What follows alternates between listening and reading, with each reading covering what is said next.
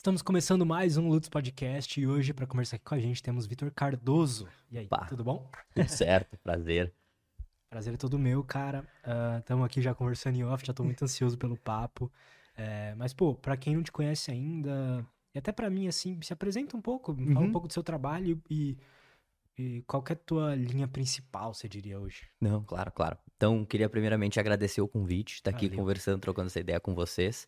E eu trabalho principalmente na linha com o movimento, né? Então, se pedir, ah, o que que tu faz hoje, Vitor? Então, eu ajudo pessoas a terem uma coluna mais saudável, com menos dores através do movimento. De forma bem generalista, sim, é isso que eu faço. A partir do movimento, a gente consegue ter mais saúde com a nossa coluna. Porque a gente pode ver que, poxa, por muito tempo a gente foi ensinado que quanto mais repouso a gente faz, melhor seria para a coluna, né? Então, ah, quando eu tô com dor, quando eu tô com desconforto, quando eu tô com alguma coisa, a gente sempre foi orientado, ah, descansa, para, fica quietinho que a tua dor vai passar, vai diminuir. Só que gente- hoje em dia a gente vê que quanto mais repouso a gente faz, pior acaba sendo a dor e o desconforto, de maneira geral, né? Então, essa seria a minha linha de, de trabalho hoje em dia. O movimento seria a cura, a salvação. Perfeito. Por que coluna, cara? Por que especificamente isso? Você identificou nisso um grande problema? Como é que é? Sabe que essa é uma boa pergunta. Porque eu acho que sempre que eu, desde que eu tava na faculdade, sabe? Desde que eu entrei na faculdade, lá no segundo semestre, eu comecei a me fascinar um pouco sobre lombar, sobre coluna, sobre hernia de disco, assim, sempre foi algo que eu tive essa busca de entender como é que funcionava, o que estava causando essa dor. Porque a gente vê que é, é, é algo que todo mundo reclama, né? Que a, a- o desconforto na lombar é muito grande. Se eu pegar os dados da OMS, 80% da população mundial ou tem ou vai ter algum desconforto na coluna em algum momento. Então, assim, sempre foi algo que me gerou uma curiosidade a mais de estudar mais e entender mais como que funcionava esse mecanismo que estava causando esse desconforto na coluna da pessoa, o que estava gerando realmente essa dor e por que que tanta gente tenta tratar não conseguia. Então, desde que eu estava na faculdade, assim, diria do segundo semestre, eu comecei a ir atrás dessa busca e compreender um pouco mais como tudo isso acabava funcionando. Então, acho que foi isso que me levou essa curiosidade de, de querer compreender o que estava causando essa dor nas pessoas e por que que não resolvia com, por quase nada. Coluna é uma parte do corpo bem incrível, né? Assim, vendo fotos. Não sei se é, é correto falar. a- A coluna vertebral Isso, isso. é uma. Uma coisa meio única, né? É uma das coisas até que a gente usa pra classificar animais, né? Os vertebrados e Isso. tudo mais.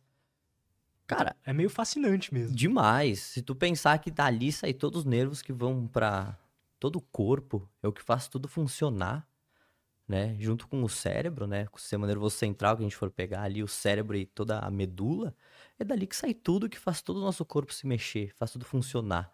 Então, se depender do nível de lesão que tu tiver na coluna, tu não mexe mais um braço, não mexe mais uma Verdade. perna, né?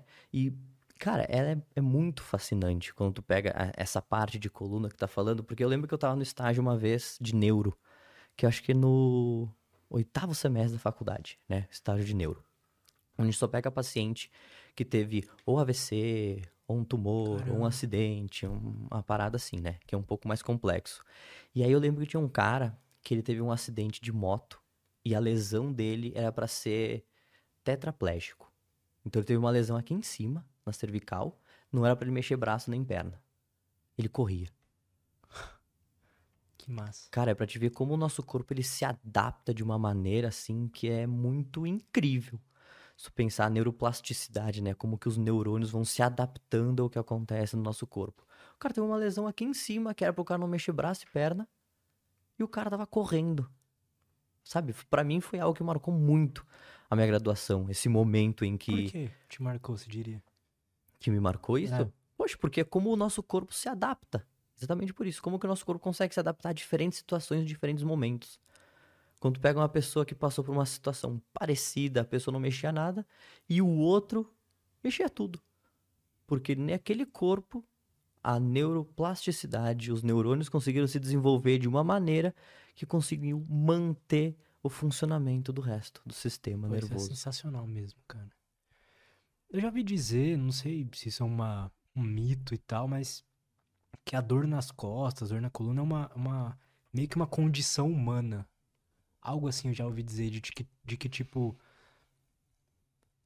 meio que todo mundo, ou quase, ou, ou quase todo mundo, vai acabar tendo, né? É nesse sentido que eu quero dizer. Isso, tipo, ah, 80% da população ou tem ou vai ter dor em algum momento.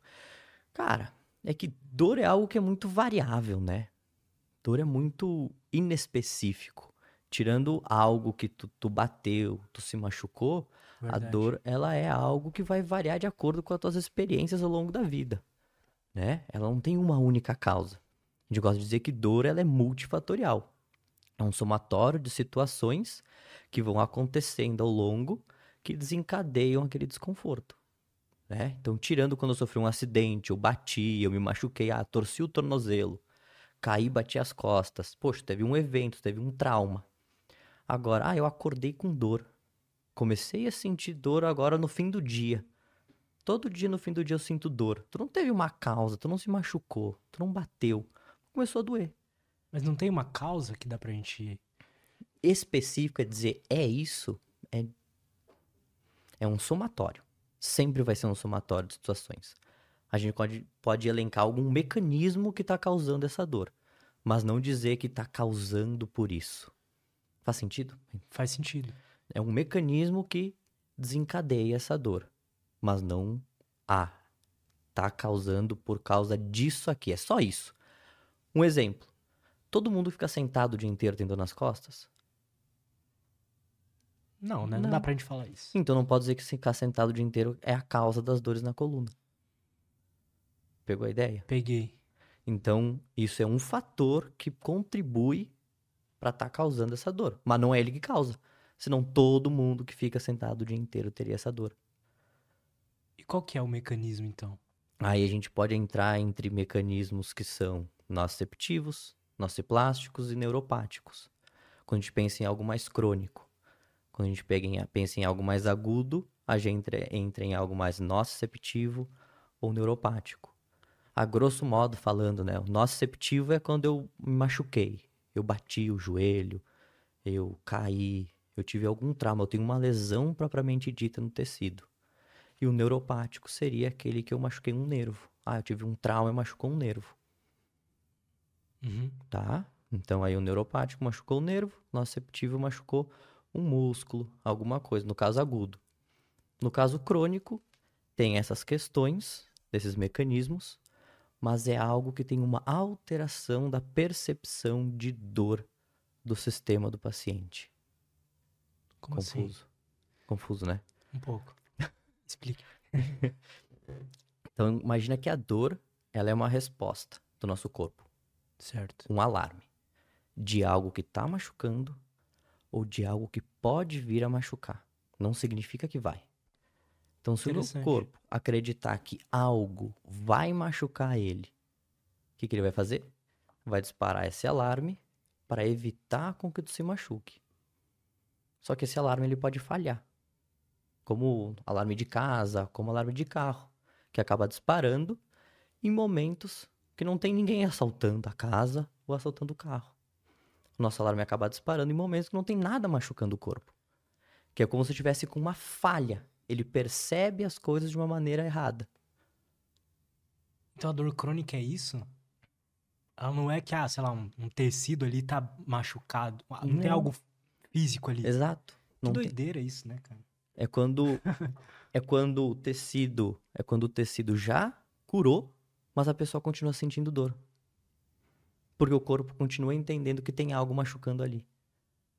E aí ele continua mandando a resposta de opa, tem algo errado, tem algo errado, tem algo errado. O cérebro recebe a informação e diz: "Ó, tem algo errado". Manda a informação de volta. Dor. E em alguns casos o problema está aqui, em que a informação sobe correta, chega aqui, tá uma bagunça o sistema, ele manda a informação de volta dizendo, ó, tá doendo, tá com alguma coisa errada. Então tudo isso varia. Então a gente tem os mecanismos, mas não que tenha uma causa específica direcionada. Mas será que não daria pra a gente dizer que pessoas que ficam sentadas o dia inteiro têm mais dores na coluna de quem não fica?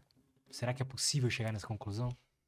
A gente pode chegar na conclusão de que pessoas que ficam mais paradas Tá, têm uma maior tendência de sentirem dores nas costas.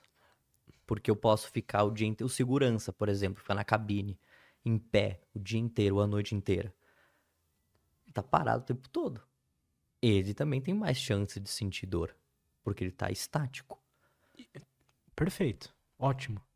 E por que disso? Por que, que é justamente estar parado que pode gerar mais, Mais desconforto. mais desconforto e por que se movimentar é a salvação para isso? cura né, É. das dores.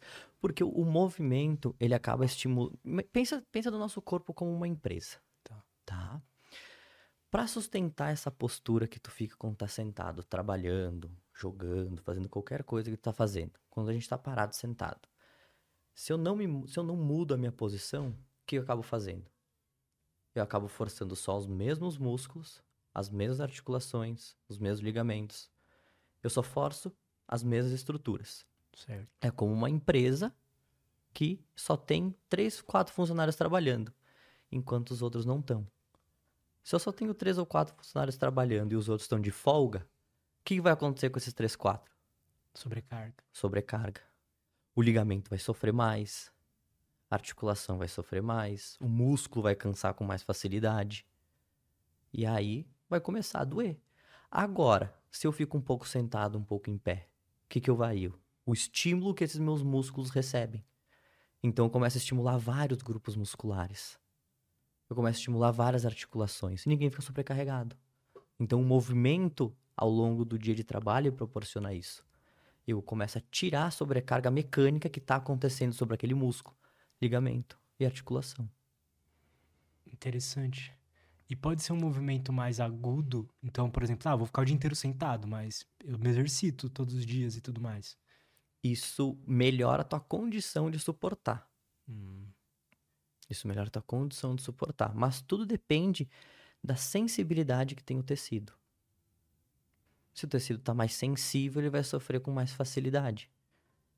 Faz sentido pensar faz. assim? Então, se ele está menos sensível, ele demora mais para sofrer. É como se tivesse receptores. Tá. Não é como se a gente, a gente Ele tem. a gente tem receptores que eles sinalizam tudo o que está acontecendo.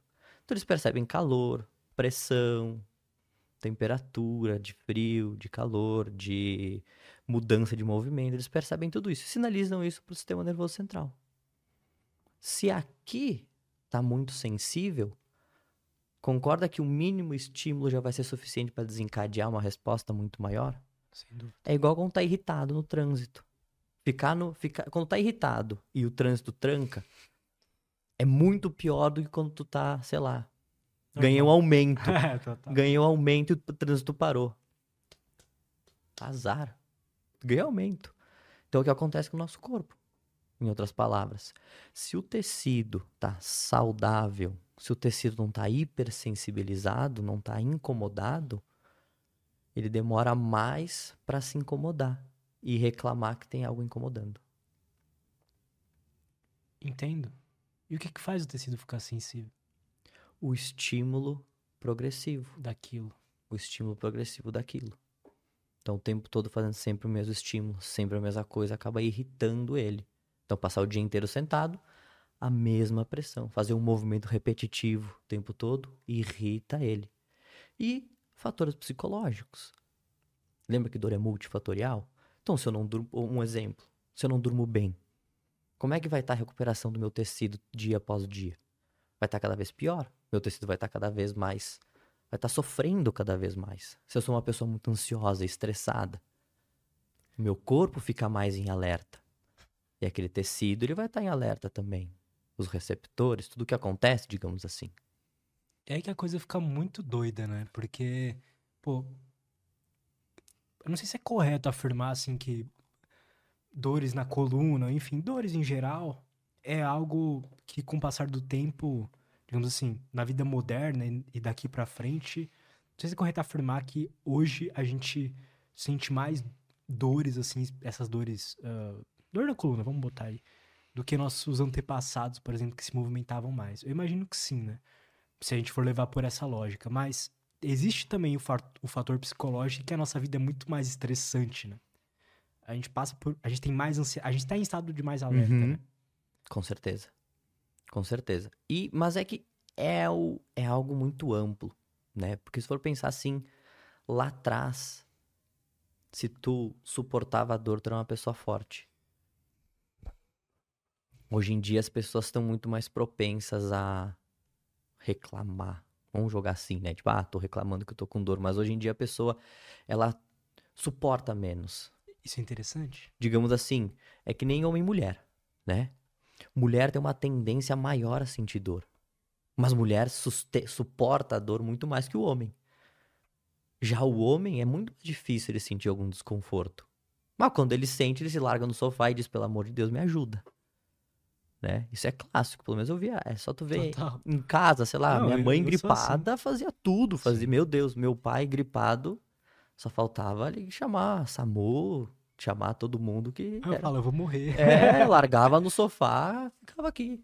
Sim. Então assim, então a gente pode Acho que perceber, ela tem que ser, né, preparada, sei lá, pra parir, por exemplo, ela tem que ter alguma coisa exato, biológica ali pra aguentar. é, é diferente, é diferente. Eu- então eu enxergo isso que antes suportar a dor, as pessoas não se incomodavam. Ah, tá doendo? Sim, mas é normal. Hoje em dia, se tá doendo, a pessoa diz: não, tem alguma coisa errada. Por Tô quê? com um problema. Eu acho que era social isso. Eu acho que era social, essa parte mais social, porque não tinha o que fazer, digamos assim, também, né? Porque não tinha, não tinha a medicina antigamente como é que era? Não tinha muito estudo. Tinha- na época dos nossos avós, no meu quando meu pai, nossas mães eram crianças, não tinha muita coisa. Tá doendo? Deixa doer. É normal, faz parte, a vida é assim. Aí hoje tem recurso, hoje tem estudo, Hoje a pessoa pode buscar o porquê que tá acontecendo aquilo, o que que ela tá sentindo, o que que tá desencadeando essa dor. Então eu imagino que seja por isso. Não? Isso pode ter deixado a gente mais mole, né? Mais mole, com certeza. A gente tá bem mais mole, eu diria. Pequenas coisas incomodam mais. Muito mais. Pequenas coisas a gente se desdobra muito mais, né? A gente se incomoda muito mais com pequenas mudanças do nosso dia a dia. Isso no todo, né? Se for pensar em internet, eu dou tempo da internet de escada. Cara, a internet de escada, quem aí já fez internet, já foi da época da internet de escada, sabe? Tu clicava, fazia um barulho, fazia, parecia que ia cair a casa, carregava malemar um site, um, um vídeo no YouTube. Hoje em dia, assim, não carrega no clique a página, tu já começa a olhar pro modem e dizer, é, tá errado alguma coisa aqui. Então, o nosso comportamento mudou muito de lá pra cá. Verdade. E, as e a forma com que a gente lida com a dor também mudou de lá pra cá, Verdade. né? Então, eu acho que tudo isso acaba influenciando, e não somente será que tem ou não tem. Que nem, eu não lembro onde é que eu vi isso, mas parece que em tribos indígenas eles sentem dor que nem nós. Só que eles encaram isso como a realidade, que é assim. Na Ah, verdade, não. ele- muitos fazem até. É, tem a escolha de sentir dor, né? Isso. Aqueles rituais de botar é, mão na formiga. formiga. Isso, pra su- mostrar que tu é forte. É, é aquela história. Antigamente, suportar a dor significava que tu, tinha, tu era forte, tu era uma pessoa que conseguia lidar com os problemas, não se abalava fácil. Cara, eu, eu não tenho nenhum dado, nem, nem- não tenho nada pra embasar isso, mas eu tenho a impressão que pessoas que são suportáveis à dor têm um. Eu acho que elas suportam também melhor desafios em geral, sabe? Ah, com certeza. Tu pegar o, o pessoal do exército lá, os Navy Verdade. SEALs, esse povo aí que faz esse desafio maluco. Cara, eles suportam dor, suportam um monte de coisa pelo objetivo que eles têm, pelo objetivo que eles querem. Né? Então acho que com certeza. E o fator psicológico influencia diretamente, né? Teu estado emocional vai influenciar se tu vai suportar ou não isso.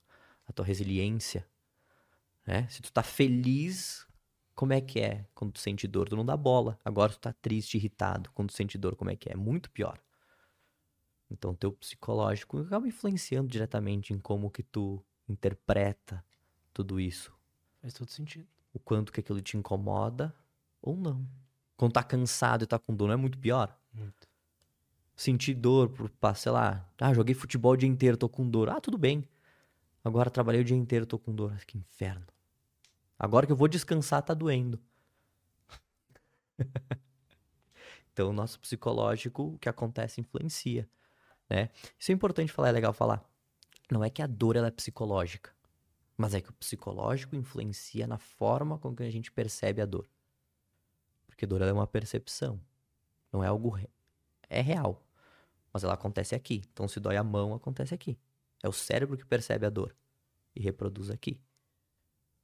Tá? Então, o psicológico, estresse, ansiedade, depressão, tudo isso influencia a dor. É como se fosse um amplificador de som. Quando eu tô com isso, a dor se amplifica, ela acaba sendo muito pior. Eu encaro ela de uma maneira muito pior do que quando eu não tenho isso, de quando eu tô feliz, alegre com pessoas que eu gosto.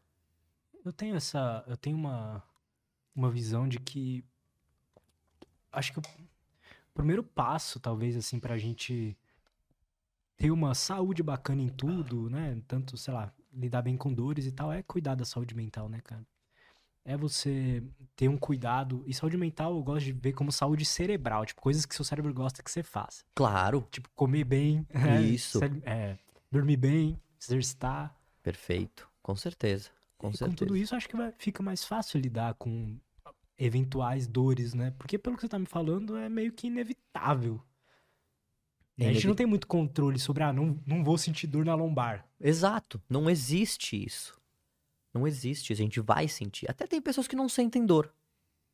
Só que a expectativa de vida dessas pessoas é muito baixa. É de 20 e poucos anos. Por que ela não sente que tá algo errado? Lembra Nossa. que a dor é um alarme de que algo tá algo ou tá errado ou pode estar tá errado? Se eu não tenho esse alarme, eu só descubro que algo realmente tá errado quando? Quando já deu merda. Quando deu merda, quando eu tô ferrado. Então tem sim pessoas que não sentem dor. É uma doença. Só que a expectativa de vida dela é muito baixa. Então eu brinco com a minha avó, né? Minha avó vai fazer 90 anos. Às vezes ela tá doendo. Ah, tá doendo meu pescoço. Eu digo, bom, tá viva, avó. Porque se não tivesse sentindo dor, né? Tem que dar graças a Deus, né? Entre aspas, né? A gente sabe como é horrível sentir dor, né? Então, eu digo isso porque, poxa, uh, eu atendo às vezes pacientes que já passaram por duas, três cirurgias na coluna e continuavam com dor. Pensa isso. Então pensa como deve ser frustrante isso, né? O que eu acabei de falar do tipo, ah, nossa, dá graças a Deus que tu sente dor porque tu tá vivo. Não. Mas para pessoas comuns, né? Uhum. Agora imagina para alguém que tá sofrendo há anos com dor, 10 anos com uma dor crônica. Falar isso, a pessoa enlouquece. Não consegue enxergar esse lado. Né? Então, para te ver como muita coisa acaba influenciando no processo. Cara, o que você faz com uma pessoa que tem dor crônica, assim, por 10 anos, assim? Qual que é o o tratamento é. disso, primeiro, primeiro passo é identificar um mecanismo de dor que essa pessoa apresenta. Né? Se é uma dor que ela é mais nociceptiva, se é uma dor que ela é mais neuropática, ou se é uma dor que ela é mais nociplástica. Né? Mas se ela tá há 10 anos, já não quer dizer que é alguma dessas coisas específicas? Sim, mas para saber qual delas que é, eu tenho, mas para tratar eu tenho que saber qual delas que é. Tá. Pode ser que tenha duas, pode ser que tenha as três, ah. mas uma vai ser mais predominante. Então pode ser que a mais predominante seja neuropática. É uma pessoa que tem aquela dor no ciático, que desce, acaba Sim. descendo para a perna, né? Então pode ser que ela tenha essa dor presente e uma queimação muito forte na coluna, um peso na coluna. Então a gente pode classificar que essas duas, ela tem uma nociceptiva e uma neuropática, por exemplo. Entendi. Tá? E aí, poxa, qual que é mais predominante nela? Ah, neuropática. Então a gente começa primeiro aliviando esse sintoma. Então como é que a gente faz? Começa com exercícios que vão mobilizar o nervo, por exemplo, que não é alongar ele, porque nervo não gosta de ser alongado. Quando eu alongo o nervo, eu aumento a inflamação dele e eu acabo deixando ele mais irritado. Então, se eu tenho um paciente com uma dor neuropática crônica, que o nervo já está hipersensibilizado, e eu tento alongar esse nervo, o que, que vai acontecer? Vai ficar mais irritado. Então, eu não posso alongar. Então, eu tenho que fazer exercícios que vão relaxar o nervo. Porque se ele tá hipersensível, mesmo não tendo nada de errado com ele, e eu começo a relaxar ele para mostrar para ele, ó, oh, tá tudo bem contigo, nervo. Tu não tá arrebentado. Tu não tá sendo tão preso como tu acha que tu tá. Ele começa a mandar uma informação pro seu nervoso central e o seu nervoso central começa a interpretar, bah, olha só, não tá mais tão preso como tava. Manda a informação de volta de que tá mais leve. E a dor acaba acalmando.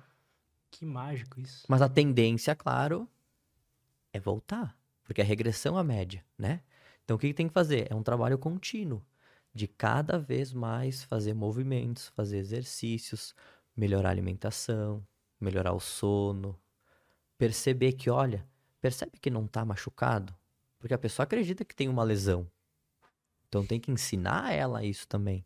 Tem que mostrar para ela que já teve uma lesão, agora não tem mais. Agora só tá muito sensível. E aí tem que fazer todo esse trabalho. Então o tratamento ele consiste em tudo isso. É bem complexo. É bem longo, digamos assim. Muito interessante. Eu vou trazer uma situação hipotética. Tá. Hipotética não. É o Du que machucou o joelho correndo. Alguma coisa do joelho a gente não sabe ainda o que é. Ali na região. Ah, vamos supor que, bom, ele tá um mês que ele se machucou. Vamos supor que passa três meses, passou seis meses. Ele vai correr e ele sente a dor ali e tal. Sabendo que isso é, entre aspas, psicológico, porque não tem mais a lesão, Uhum. na teoria, vamos supor que não tenha mesmo mais a lesão, tem algum valor nele em forçar eh, a, a correr e tal? Ou não é legal fazer isso? Forçar essa dor, digamos assim? Perfeito. Então, a- esse é o primeiro ponto. Não é que é psicológico, tá? É no sistema nervoso central e é fora do, do- da psique, digamos assim. Não é consciente isso. Não é que. É neurobiológico, digamos assim. Isso. Isso mesmo. É neurobiológico. É como se aqui tivesse muito sensível. Tem uma alteração no joelho dele, dos receptores, que percebem que qualquer movimento diferente vai machucar. E aí dispara a informação. Opa, se ele continuar, vai machucar. Deixa eu ver se tem uma maneira mais fácil de explicar, tá? Lembra quando teve Copa do Mundo aqui? Que a polícia foi toda na favela pra expulsar os traficantes? Lembro. Tá? Eu vou dar uma viagem meio louca, mas no final vai, vai fazer sentido, tá? Então imagina que. Na, na- na- imagina não. Na favela tem um fogueteiro, né? Uhum. O que, que esse cara faz? Avisa. Avisa quando? Quando, a precisa polícia tá vindo, quando alguma coisa tá diferente, né? Pra, Aham. pra quem? Pro manda-chuva dizer, ó. Ou, ou foge, o que que faz? Tá? Na nossa periferia, no nosso joelho, no joelho do Du, o que que tem? Tem um fogueteiro lá. Se o fo... Na época que tava tendo a Copa do Mundo, como é que tava o fogueteiro? Em alerta. Em alerta. Qualquer coisa que era diferente, o que, que ele fazia? Jogava. Pra quê? Opa, não sei se é polícia ou não é, mas vou avisar.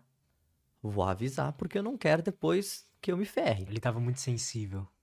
Exato. E, informa... e aí o cara avisava, chegava no manda-chuva e o manda-chuva decidia: é polícia ou não é. Dependendo do grau de aviso do fogueteiro, o cara ia dizer aqui: bom, realmente é polícia. Se o aviso fosse muito leve, ah, deixa passar, não é nada. Então, em resumo, é isso. Ali no joelho dele, tá muito sensível, por exemplo, nessa situação hipotética. E quando ele força mais, o que, que acontece? O joelho, o corpo dele lembra de como é que ele começou a sentir dor correndo, vê que é parecido e diz: opa, a última vez que eu fiz isso doeu. Vou dar um aviso, porque vai que vai machucar de novo. Eu não sei se vai, mas eu vou avisar. E aí como é que faz, então? E aí é que tá. E tu começa a fazer a exposição gradativa. Então, Legal. poxa, eu corri a 5 km e me machuquei. Tá. Tu não vai voltar correndo 5, né? aí é que tá. Tu volta fazendo o quê? Tu caminha um pouco, dá um trotezinho de 500 metros. Bah, doeu. Caminha um pouco, trota mais 500 metros. Nossa, agora deu menos. Por que, que deu menos? Porque o corpo entendeu que se fosse doer, entendi. ia aumentar. Saca? Então, tu vai fazendo essa exposição gradativa com o paciente. E quando quanto mais crônico, quanto mais sensibilizado o paciente, mais cuidado a gente tem que ter com essa exposição. O que quer dizer quanto mais crônico? É quanto mais tempo passou? É, quando eu quero dizer mais crônico é tipo aquele paciente que já passou por inúmeros tratamentos, já tá cansado, Perfeito. Já, ah, é de novo vou ter que contar essa história do que aconteceu. Aí, poxa, olha, já falei que esse movimento me dói, tu vai me fazer fazer esse movimento. Então, sabe? É aquele paciente já tá calejado de tanto ir atrás de tratamento, nada resolver. Então tem todo esse processo. Então, quanto mais tempo, eu digo quanto mais crônico é mais tempo, porque o paciente sofreu mais vezes, então ele está mais Perfeito. sensibilizado. Quanto mais tempo demora, mais cuidado a gente acaba tendo. Porque se for pensar a diferença do veneno e do remédio, é a dose. Total. A, a Raquel, a, a Castanharo, ela fala muito isso. Que a gente tem. Imagina uma balança Quem interna. é essa? É uma fisioterapeuta que trabalha com corredores. Maneiro. Cara, eu acho ela sensacional. Sou fãzaço dela, fãzaço. Ela fala assim que a gente tem uma balança interna no corpo, entre capacidade e demanda. Quando que eu me Tá. machuco? Quando eu quero fazer mais coisa que meu corpo tá preparado. A grosso modo, assim, Não, total. pronto. Ah, mas Vitor, eu só fui caminhar 10 minutos. Tudo bem, o teu corpo não tá preparado ainda pra caminhar 10 minutos. Quer que eu faça o quê? Calma, respira, caminha 5. Vai gradativo. Às vezes é o medo, às vezes não é o medo. Então tem O ego também, né? Às vezes. isso. Pô, eu corria 10 km antes, pô. Agora não consigo nem fazer um. Cara, eu, eu sou um, cara, eu corria, eu fazia 10 quilômetros em 50 minutos. Caralho. Hoje eu faço Nossa, não vou nem falar. Nossa, hoje eu faço 4 quilômetros morrendo num pace de 5 e 20 e poucos. Ah, tá bom. Não, mas pra quem corria 10 a Sim, exato. 5, cara, eu fazia 3 quilômetros a 4 e pouquinho. 4 e 10, 4 e 20. E hoje eu não consigo. A idade não vem Isso- sozinha, né? Isso é doido do nosso corpo, né, cara? Teve uma época que eu treinava, fazia três treinos de jiu-jitsu. Assim, não todos os dias, mas eu fazia duas vezes na semana. E o resto da semana eu fazia um treino só. E, tipo, naquela época eu lembro que eu me adaptei bem, assim, tava aguentando, não tava nem ficando cansado direito, sabe? Então eu tava muito bem. Hoje em dia eu faço dois morrendo já, sabe? Porque eu desacostumei, é, parei de fazer aquela. Então o nosso corpo, ele. Eu tenho. Deve ser isso mesmo, né? Mas a impressão que eu tenho é a seguinte. É que ele não quer gastar energia à toa, né? Não quer? Então, se a gente não tá fazendo algo, por que ele vai manter, sei lá, aquela musculatura ou aquela E- elasticidade? sei lá? Perfeito. Cara, e é isso. Isso a gente pode entrar na, na relação do colete postural. Porque isso é muito louco. O que, que é isso? Tu nunca viu o colete postural, aquelas propagandas do coletinho ajeitar a Já. postura? Cara, isso aí é o maior crime que tu faz com a tua coluna. Porque ela vai ficar sempre no mesmo lugar, no mesmo E jeito. não, não só isso. Ah, E não. por que mais? Tu acabou de falar. Porque se tem algo fazendo a função do músculo, pra que, que o músculo vai estar ali? Putz, total. Então, o que, que a pessoa. Que que- Caralho. A gente sempre acreditou o quê? Que postura Reta. causava dor nas costas. Então, se eu tenho uma postura ruim, eu vou sentir dor. A gente sempre acreditou nisso. Sempre, por muito tempo, né? Mas por muito tempo você acreditou isso. Então, o que que a pessoa fazia? Ia no médico, o médico dizia, ah, postura ruim, ajeita isso aí. O que a pessoa acontecia? Botava colete. No começo, cara, colete é uma maravilha. Por quê? Porque tu sustenta algo que tu não faz força. Então, tu mantém uma postura sem fazer força. Mas o que acaba acontecendo? Com o tempo, quando tu tira o colete, fica muito difícil sustentar a postura. E a tua dor acaba sendo maior quando tu começa a tirar o colete, com o passar do tempo. E aí a pessoa começa a ficar dependente do colete. E chega um tempo que essa pessoa não consegue mais nem tirar o colete.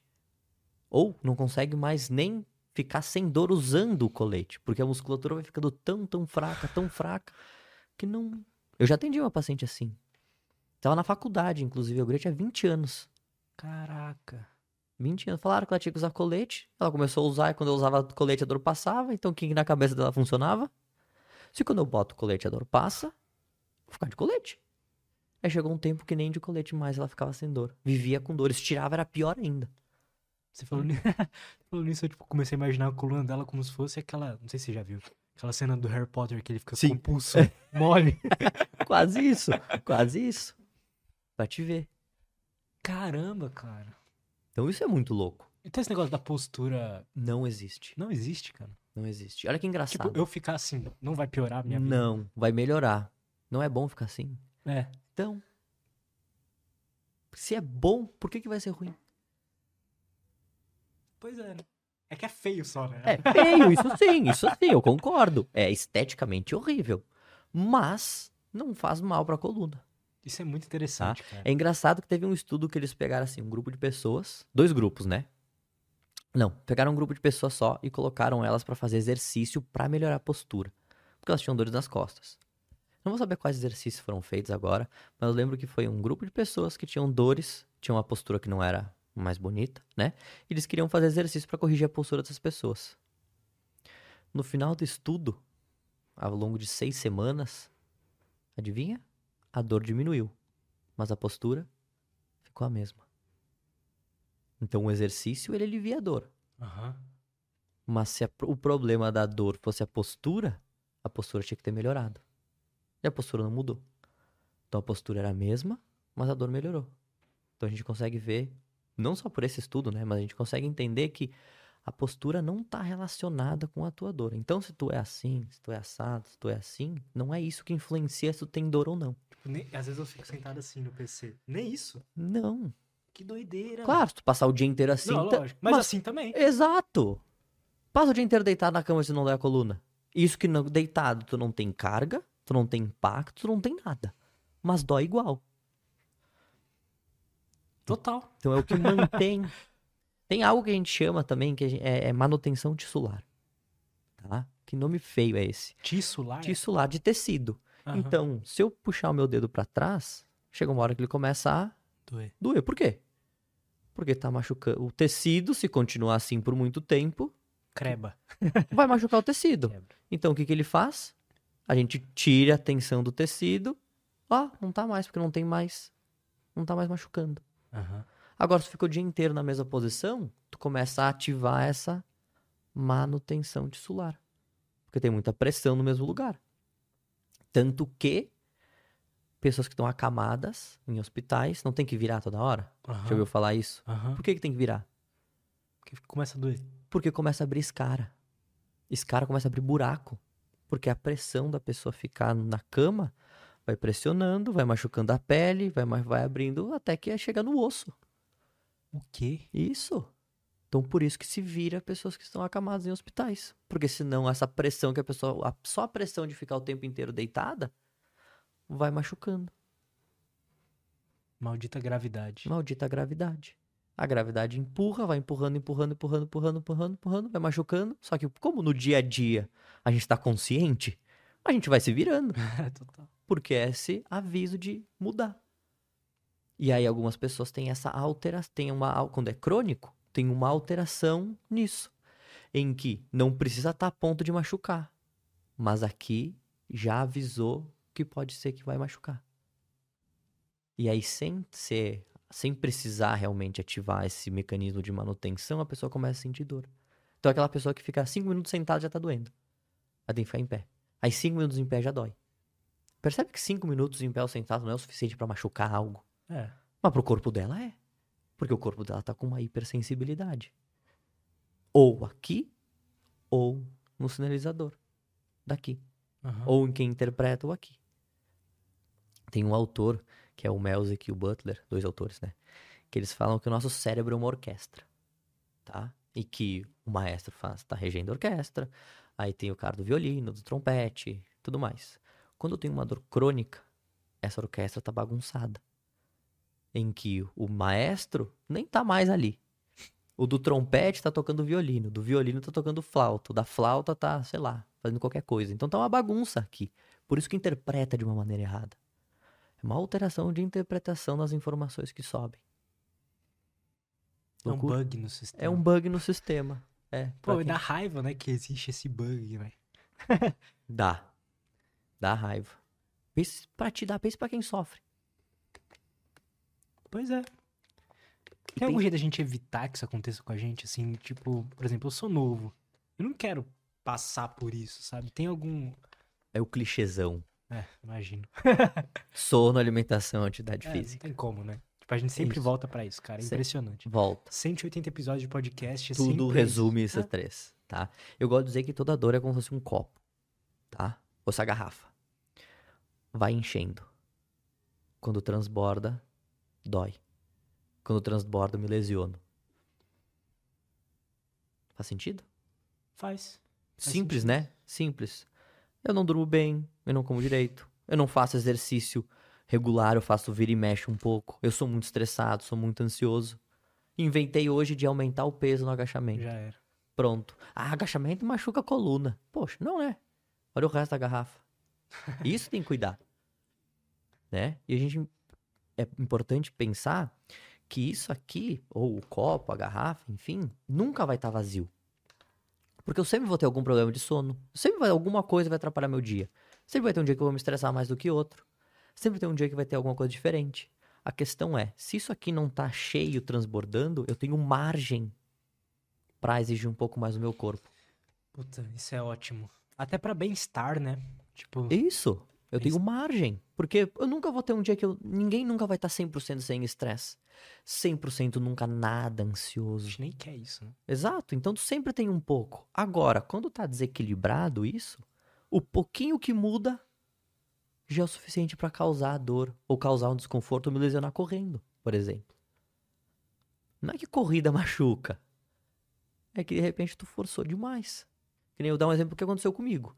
Eu quebrei o pé jogando bola, né? Ovelha não é pra mato. E aí, aí há dois, seis, quatro meses atrás eu quebrei o pé. Caralho, E aí eu tempo atrás. É, e eu voltei, voltei a correr agora esses dias. E aí, semana retrasada, eu comecei a correr todos os dias. Então, eu caminhava 20 minutos, corria 20, caminhava 20. Todas as noites, de segunda a sexta. Na segunda semana, chegou na quarta-feira, eu não conseguia correr. De tanta dor que eu sentia nas minhas canelas. Porque eu exagerei o meu corpo. Eu tava só correndo. Não tava dando descanso. Então, isso acontece com todo mundo. Só que a gente tem que aprender a ser, às vezes dá pra dizer assim, a gente tem que ser humilde e entender que a gente precisa dar tempo ao tempo. Precisa descansar às vezes, precisa tirar um pouco o pé. Porque senão uma hora vai dar merda. E pra dar merda só precisa de uma vez só, né? Não precisa de duas. Total. né? Então acontece com todo mundo. Comigo acontece, eu gosto de usar esse exemplo, né? Porque daí fica, não é, ah, tá falando da boca pra fora. Não, poxa, aconteceu comigo, eu não consegui correr. Doía muito meu joelho, minha canela. Eu não conseguia, é como se meu músculo não tivesse força pra absorver o impacto. Eu tava dando pum, pum. E aí eu disse, não, hoje eu vou só caminhar. E depois de, lá nunca mais corri. Mas semana que vem eu volto. Então isso, isso é muito louco. A dor é um negócio interessante, cara. Eu nunca tinha trazido ninguém pra falar sobre dor. Aí eu trouxe semana passada o Thiago, Thiago é gente boa, né? combatedor. Trouxe você aqui agora e eu vejo que tem um aspecto muito filosófico na dor, assim, de.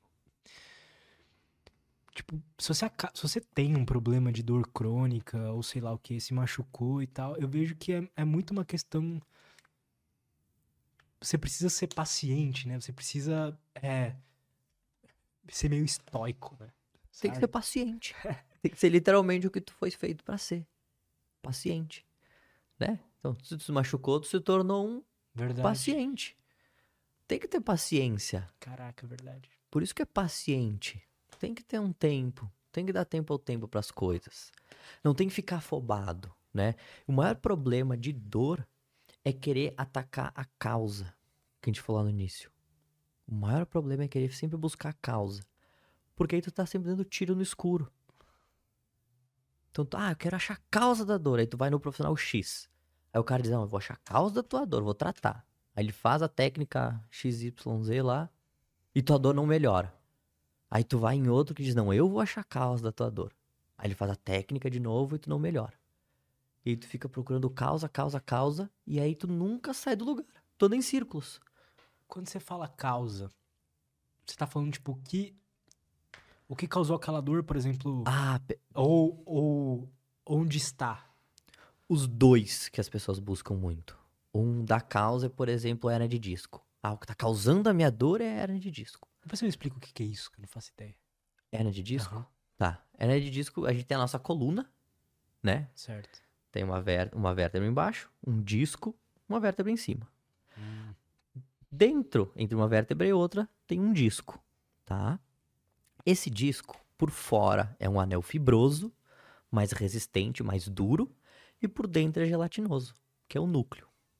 Hérnia de disco é quando o anel se rompe e esse núcleo sai para a medula, entendi. entendeu? Só a parte mais sensível ali. Isso, a medula é sensível. Muito sensível, né? Puro nervo, né? Só que tem um problema. Hérnia de disco é um achado normal em exames de imagem.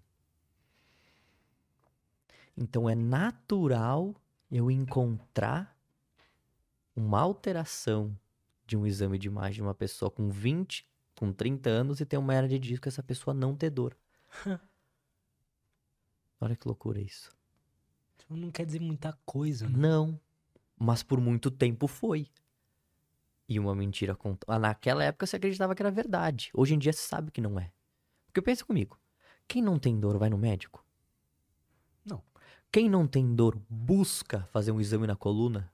Não. Hoje eu vou fazer a ressonância. É hoje que eu vou gastar 500 pila. Não. Não. Então como é que é a coluna de quem não tem dor? A gente não sabe. Exato. A gente sabe da coluna de quem tem dor.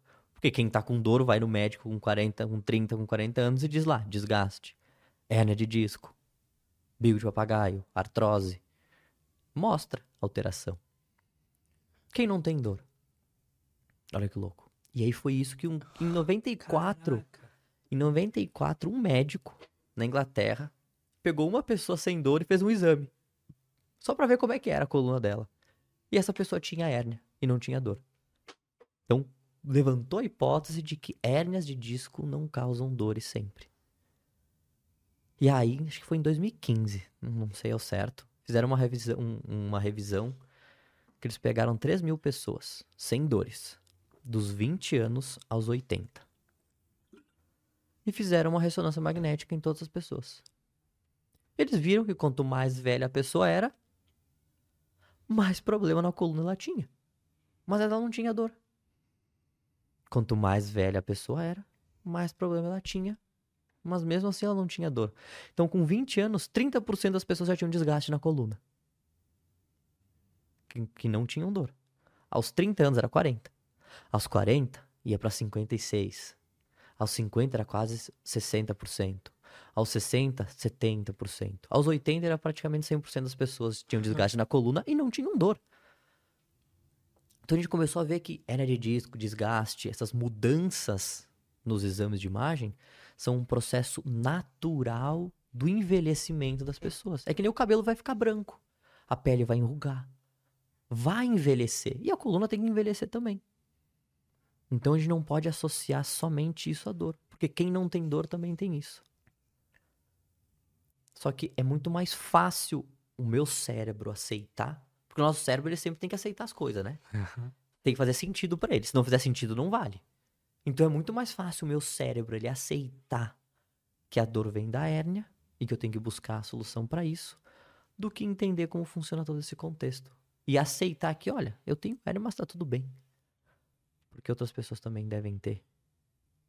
Então esse, esse é o maior desafio. Os profissionais ainda erram muito nisso? Muito. Demais. Porque na faculdade vocês aprendem errado? Na faculdade a gente aprende errado. Cara, a faculdade é, é bucha. A minha foi muito boa, gostei muito, mas acontece que Desatualizados, né? é, o professor às vezes ele fez o slide o- há 10 anos atrás, é o mesmo slide. Total. É o mesmo Ah, o pessoal da slide. psicologia fala a mesma coisa. O cara fez o mesmo slide, não mudou nada. Eu- cara, eu nunca vou. Outra coisa que acontece muito, muitas vezes o professor da faculdade, ele nunca atendeu.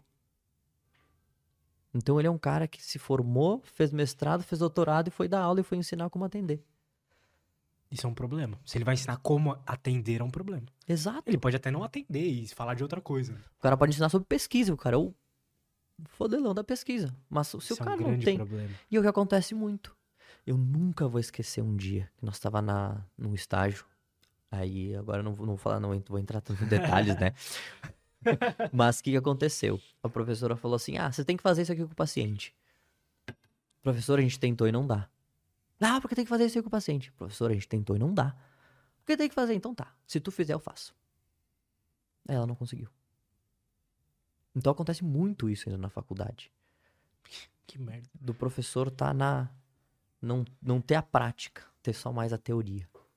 Isso é muito muito frustrante assim pro aluno Sem muitas dúvida. vezes, Imagina. porque ele acaba saindo cru da parte mais importante, que é botar a mão no paciente, conversar com o paciente, saber colher as informações necessárias para atender o paciente. Porque for pensar, a avaliação é o mais importante, né? Se tu entende o que o paciente tem, tu consegue resolver o problema. Se tu não entende, tu tá tra- tratando a coisa errada. E aí o paciente fica frustrado. E o paciente acha a vida inteira que o problema dele é um, quando na verdade é outro. E que perigo isso, velho. Porque você tá mexendo com a felicidade das pessoas, sabe? A pessoa pode viver a vida inteira, tipo, Cara. entendendo errado um problema e entrar em depressão por isso, velho. Cara, eu tinha uma paciente de, de- da Espanha, tá? Olha que louco isso. Ela me mandou mensagem, isso pelo Instagram, tá? Ela me mandou mensagem no Instagram. Vitor, eu tô na fila de espera de cirurgia aqui na Espanha, tá? Mas depois que eu comecei a fazer os teus exercícios que tu posta gratuitamente, eu comecei a melhorar. Eu quero marcar uma consulta. E tu pensa, eu posto exercício aleatório, mas exercícios que vão ajudar as pessoas, né? Mas não específico pro, pro- pro problema de cada um. Só exercício porque é importante a pessoa se movimentar. E ela tava melhorando mais do que com acompanhamento presencial na Espanha. Na Espanha. E aí na consulta com ela, ela me falou assim, Vitor, todo mundo sempre me disse que quando eu sentisse dor, eu tinha que parar de fazer alguma coisa. Então, por exemplo, ela trabalhar, ela tava, sei lá, carregando. ah, ela trabalhava num. Fugiu o nome. Ela carregava umas caixas pra, pra, pra guardar, assim. Aham. Esqueci o nome do que, que, que é isso aí. e aí, ela falou que começou a sentir dor pra fazer isso. Aí ela parou. Aí ela começou a lavar louça e doía. Ela parou de lavar louça. Aí ela varria a casa e doía. Ela parou de varrer a casa. E ela dizia pra mim, Vitor, eu só fico deitada. Só que mesmo como eu fico deitada, a minha dor tá cada vez mais insuportável. Em vez de estar melhorando. E aí foi quando eu ela começou a ver que eu dizia, olha, em vez de fazer repouso, tem que se mexer. Nem que um pouco, mas se mexe. Ela começou a se movimentar mais e a dor dela começou a passar cada vez mais. Caralho. E ela falou assim pra mim, que a- essa frase marcou muito. Cara, a minha filha olha pra mim e diz: Mamãe, por que, que todas minhas amigas, as mães, entram junto pra piscina e tu não entra comigo? Porque na Espanha elas tinham um clube de piscina lá, Hum. e aí todas as amigas da, da filha dela, as mães entravam junto na piscina pra ficar brincando. E ela não podia. Porque falaram pra ela que se ela se mexesse ia aumentar a dor. Nossa. Cara, Exatamente isso. Pensa pra uma mãe escutar isso. Tipo, teu filho, tu não pode brincar. Não consegue. se- Aí tem, tu tem um ne- uma neta e tu não pode segurar a neta no colo porque dói o ombro. Porque dói o pescoço. E que Isso. normalmente é falta de movimento. Normalmente é falta de movimento. A pessoa tem que se movimentar mais. Tem que se movimentar mais. Claro, é uma gama De coisas. de né? coisas, Sim. mas ela precisa se movimentar mais. Quanto mais repouso ela faz, pior ela acaba ficando. É como se o corpo fosse meio antifrágil, sabe? Perfeito. Quanto mais eu mostro que eu sou frágil, mais frágil eu fico. Porque o nosso corpo ele quer o quê? Economizar energia. E não é por mal, né? Ele quer te proteger, Exato. né? Tipo, ele quer te proteger. Só que às vezes ele, ele tu tá com uma doença, tu tá com uma dor crônica, tu tá com uma alteração. E aí, o que, que acontece? Ele acaba interpretando errado. Ele se te protege da maneira errada. Ele te protege demais. Porque ele não quer que tu passe a dor que tu tava sentindo antes. E antes a gente era meio que obrigado a se movimentar, né? Assim. Sim. Hoje a gente é muito mais sedentário do que Toda a vida. 300 mil anos atrás. E nosso corpo ainda é o mesmo. E olha que engraçado, né? Ah, uma vez se falava que o, é que isso é uma via de mão dupla, né? Porque todo, toda história tem dois lados, né? Eu vi que tu já leu o Rápido Devagar do... Aham. Lembra que ele fala daquela... das escolas da Pensilvânia? Que ele fala assim... Não, minha memória é péssima. É péssima? Aham. Ele, ele fala assim no livro: Ah, foram fazer uma pesquisa das melhores escolas da Pensilvânia. E eles viram que as melhores escolas eram as menores. Então, as melhores escolas da Pensilvânia eram as menores. Por que isso? Tu consegue me dar teorias agora e dizer o porquê disso? Cara, não faço ideia. Não? Ah, as menores têm. o- É mais fácil de. De cuidar do Exato. aluno, tu tem mais contato com a família. Faz Exato. sentido pensar assim, né? O pessoal fala isso de países também. É. Né? Assim. Só que as piores também são as menores. e aí tua teoria vai por água abaixo. Então o que, que as pessoas falam normalmente? Ah, porque o esforço demais prejudica a coluna. Ah, eu trabalhei a vida inteira na roça. Carreguei peso o dia inteiro. Aí hoje a conta veio, hoje minha coluna tá ferrada. Mas não leva em consideração que o cara que trabalha no banco ou o cara que tá no escritório administrativo tá o dia inteiro sentado e morre de dor na coluna também. Então a dor tá tanto no cara que se movimenta demais, como no cara que não se movimenta nada. Tanto no cara que faz esforço demais na roça, como no cara que fica o dia inteiro sentado. Então não tem uma única linha de raciocínio. Então tem um entender- tipo de movimento certo, você diria? Não existe movimento certo ou errado. Isso é outra coisa que é muito E por importante. que esse cara que se movimenta muito na roça, ele não sente menos dor por se movimentar? Porque ele se movimenta demais? Porque- Será? Aí, aí é contexto de cada um. De repente ele se movimenta demais, muito estressado, não dorme bem, Hum, pode ser. não se alimenta direito. Mas o fator movimentar não dá pra isolar só ele. Perfeito. Esse, é- essa é a questão. A maioria das dores elas são inespecíficas, não é uma causa só, é o que esse conjunto de fatores que está gerando. Então é o contexto do todo. Porque é muito mais fácil culpar isso, porque faz sentido. Ah, se eu me movimento muito, quer dizer que eu forço muito a coluna. Se eu forço muito a coluna, quer dizer que eu vou ter dor. Se eu passo o dia inteiro sentado, quer dizer que eu fico com uma postura ruim o dia inteiro. Se eu fico o dia inteiro com uma postura ruim, eu vou sentir dor. As linhas fazem sentido. Só faz sentido, mas não é real. Exato. Só faz sentido, mas não é real. Tanto que tem um estudo que eles foram ver, ah, identificar, né? Porque todo mundo fala, ah, excesso de carregar peso causa hernia de disco, o excesso do esforço causa problema de coluna. Eles foram ver como que as pessoas acabavam desenvolvendo um problema de, de, de coluna, como hernia de disco, alguma alteração. Tá? Como é que eles fizeram esse estudo? Eles chegaram para as pessoas que têm dores na coluna, que irradia para a perna, esse tipo de coisa, chegaram e pediram, ó, Quanto, que, como, o que, que tu estava fazendo quando tu começou a sentir essa dor? 67% das pessoas disseram que foi de uma maneira espontânea. Isso significa que elas não estavam erguendo peso, que elas não estavam fazendo nenhuma atividade de esforço físico em excesso. Tava simplesmente, ah, tava caminhando, tava sentado, quando fui me levantar senti. Não teve um evento que levou a causar aquilo. Simplesmente aconteceu. O que que isso quer dizer? Que simplesmente acontece? A gota d'água do copo. Ah, tá. Justo. Verdade. A gota d'água do copo. É que é muito difícil aceitar isso, né? É ruim saber que tu não tem um controle sobre essa questão. E, tu, e quando a gente pensa em dor nas costas, praticamente tudo é assim. Praticamente tudo. Voltando um pouquinho no, no exame de imagem lá, tem, tem um estudo. Olha, isso aqui é, é de. Quem já fez exame de imagens que vai ficar louco com isso. Tem um estudo que uma mulher, eles queriam saber qual que era a acurácia dos profissionais na hora de avaliar o exame de imagem. Tá. Então levaram uma mulher que tinha uma dor na coluna que irradiava para a perna, que descia para a perna. Ela foi num banco de exames lá. Ó, quero fazer uma ressonância magnética, ver o que, que tem na minha coluna. Ela foi em 10. Chuta quantos diagnósticos ela teve? Os 10? 49. Diferentes. 3%, 4 eram iguais. É, é cômico e triste. É horrível isso. É horrível. E aí tu pensa que todo dia chega um paciente, me mostra um exame. Ah, minha dor tá aqui. Ou diz assim, tu tem que me avaliar mesmo? Isso ainda acontece. Tem que me avaliar mesmo? Porque eu já tenho exame e já fui no médico. O cara pensa, a mulher teve 49 diagnósticos. De, do mesmo exame. A mesma ressonância. Ela fez 10 ressonâncias e conseguiram encontrar tudo isso de diferença. Onde que tá o erro nisso? É no profissional? É na educação? É meio que tipo. Ele não sabe muito o que ele tá fazendo. Eu acho que é meio que um todo, porque é muito interpretativo. Uns enxergam uma pontinha diferente e já associa aquela pontinha como hérnia. Um associa aquela pontinha como só uma protusão. Aí um diz que é protusão discal, o outro já diz que não é protusão, é só abaulamento. São, no- são classificações diferentes. É muito interpretativo, né, cara?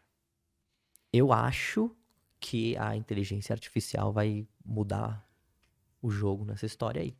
Porque vai ter um, um padrão, vai jogar nela, ela que vai laudar. Porque ela vai laudar baseado no que, que é. Muito melhor. Não vai ter uma interpreta... é, não vai ter uma interpretação propriamente dita, sabe? Mas eu acho que vai ser isso. Eu acho que isso vai salvar muito. Então, por isso que eu sempre digo para as pessoas que, poxa, vocês são muito mais do que um pedaço de papel.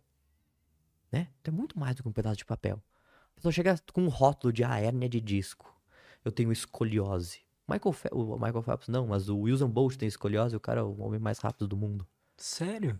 Vai dizer que escoliose faz mal? Fala pro cara. Então, assim, as pessoas chegam com esse relato Caraca. De que elas são isso. Cara, tu é um pedaço, isso é um pedaço de papel, tu vai muito além disso. Muito além da tua hérnia, muito além do teu desgaste, muito além da tua escoliose, por exemplo. Só que, de novo, faz sentido.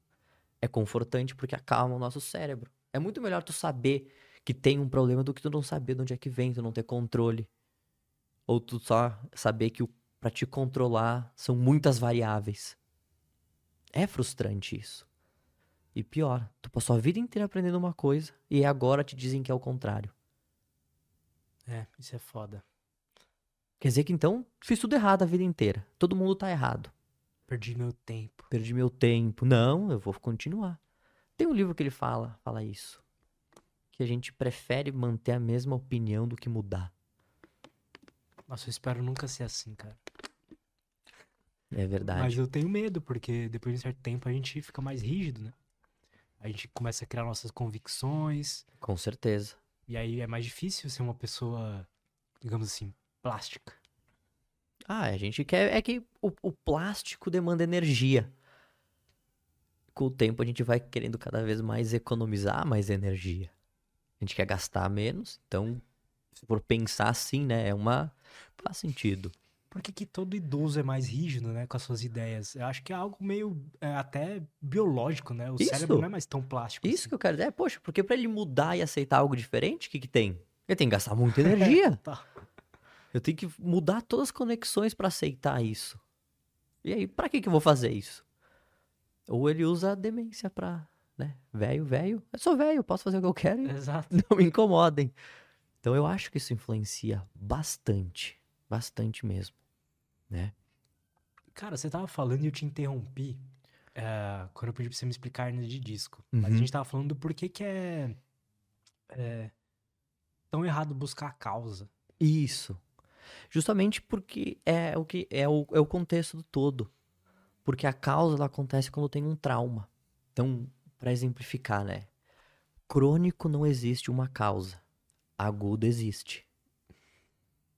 Agudo é, começou a doer hoje. O que que tu fez hoje? A dor tá muito forte. Ah, eu caí, eu bati. Eu fiz algo e eu tô sentindo. Eu tenho uma linha do tempo crônico, o tecido já cicatrizou, tá tudo lindo, mas ainda dói. Então o agudo tu tem um mecanismo que tá, o mecanismo de dor e teve uma causa. Por exemplo, caí, bati, machucou o nervo. Uhum. Tu teve uma queda, teve um trauma que causou uma dor que tá sendo neuropática, porque tá machucando um nervo. Ou tu só bateu, uma dor nociceptiva. Agora, quando é crônico, tu só tem um mecanismo, porque a causa foi há três meses atrás, no mínimo. Olha que louco. E isso que é o difícil. Então, o que acontece? Isso acontece muito também na clínica. Ah, quando eu era criança, eu caí. Nossa. E Muito? aí- Você disse que isso acontece muito? Quando eu era criança, eu caí. E aí, o meu médico, não sei quem, disse que a minha dor é porque eu caí lá atrás. E a pessoa tem 50 anos hoje, e aí, sabe? Porque é Nossa, muito mais Que fácil. bad.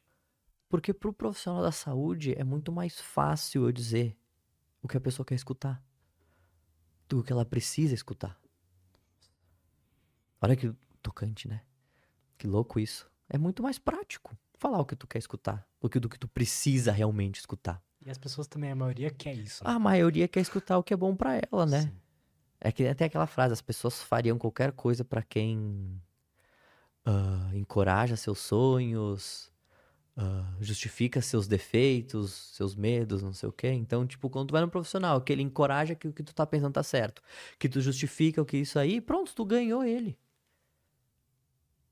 E pra pessoa tá tudo certo. Só que o problema não resolve, ela continua com dor, mas isso aqui tá certo. Você prefere uma mentira, né? Confortável, uma verdade desconfortável. Exato. Tem o, o livro que eu, que eu tô lendo agora, que é do Adam Grant, que é Como os Inconformados Mudam o Mundo. Ele fala que as pessoas, elas preferem aceitar que é assim. Elas preferem aceitar o status quo. Aceitar que é desse jeito. Porque daí eu me incomodo menos. Então, se o repouso, se corrigir a postura é o que trata a dor nas costas, eu vou ficar fazendo isso. Mesmo que a minha dor não melhore. Mas é o que todo mundo diz que trata. Então eu vou ficar fazendo isso aí.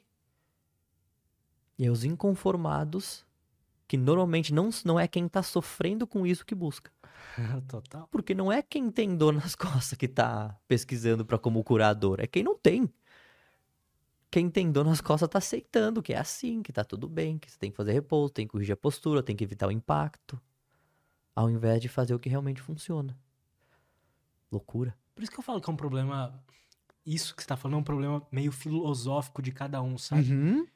Porque, pô, uma pessoa que tem senso crítico, que é o que falta muito nas pessoas. Eu trouxe aqui um amigo meu filósofo e ele gosta, ele fala muito sobre isso. O Paulo Teston, vejam esse episódio, muito bom. Ele, ele fala, cara, falta senso crítico nas pessoas, sabe? Eu acho que é isso, é uma, é uma questão meio, meio de. da própria vida delas, delas, elas verem que não tá funcionando e falar, tá, por quê? Né? E não vai ouvir só porque é um cara de jaleco falando que, ah, ele tá certo. Não é isso. E, Ah, ele tem um diploma, então ele é mais certo que o cara que não tem um diploma. E, e outra coisa que é hoje é pior ainda. Porque hoje tem internet. Então hoje tu é muito mais julgado.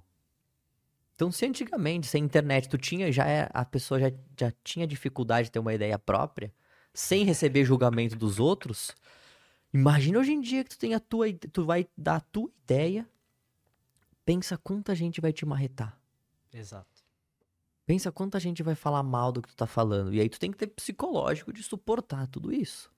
Então eu concordo que é algo muito da forma com que enxerga. Então é muita coisa que influencia. É muita coisa. É né, muita cara? coisa. E a pessoa sofre, né? A pessoa sofre demais. Porque ela acaba aceitando que é desse jeito.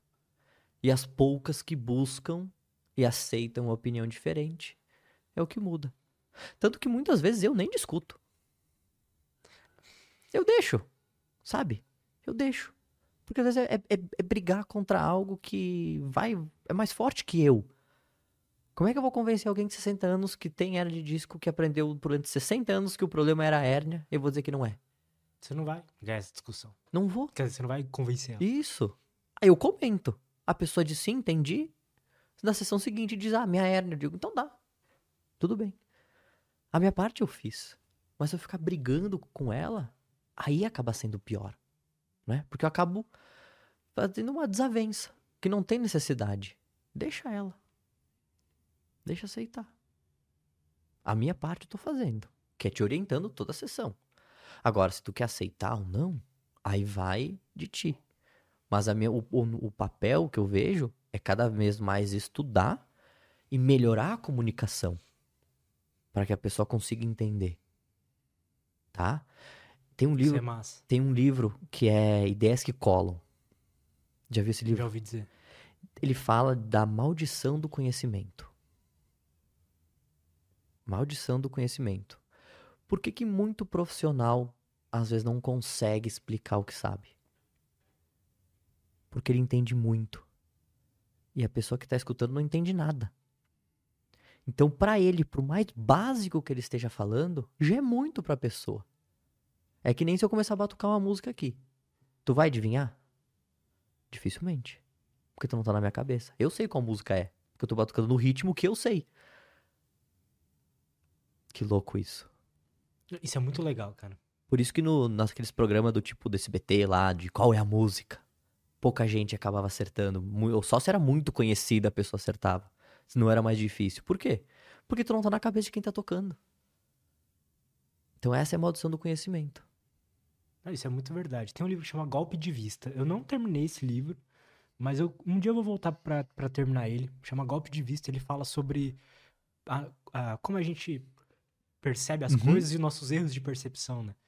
Então, é, é justamente quando um profissional vai falar alguma coisa, ele fala baseado nas conexões neurais que ele já fez ali. E a Isso pessoa aí. não tem aquelas mesmas conexões pra perceber do jeito que ele tá explicando.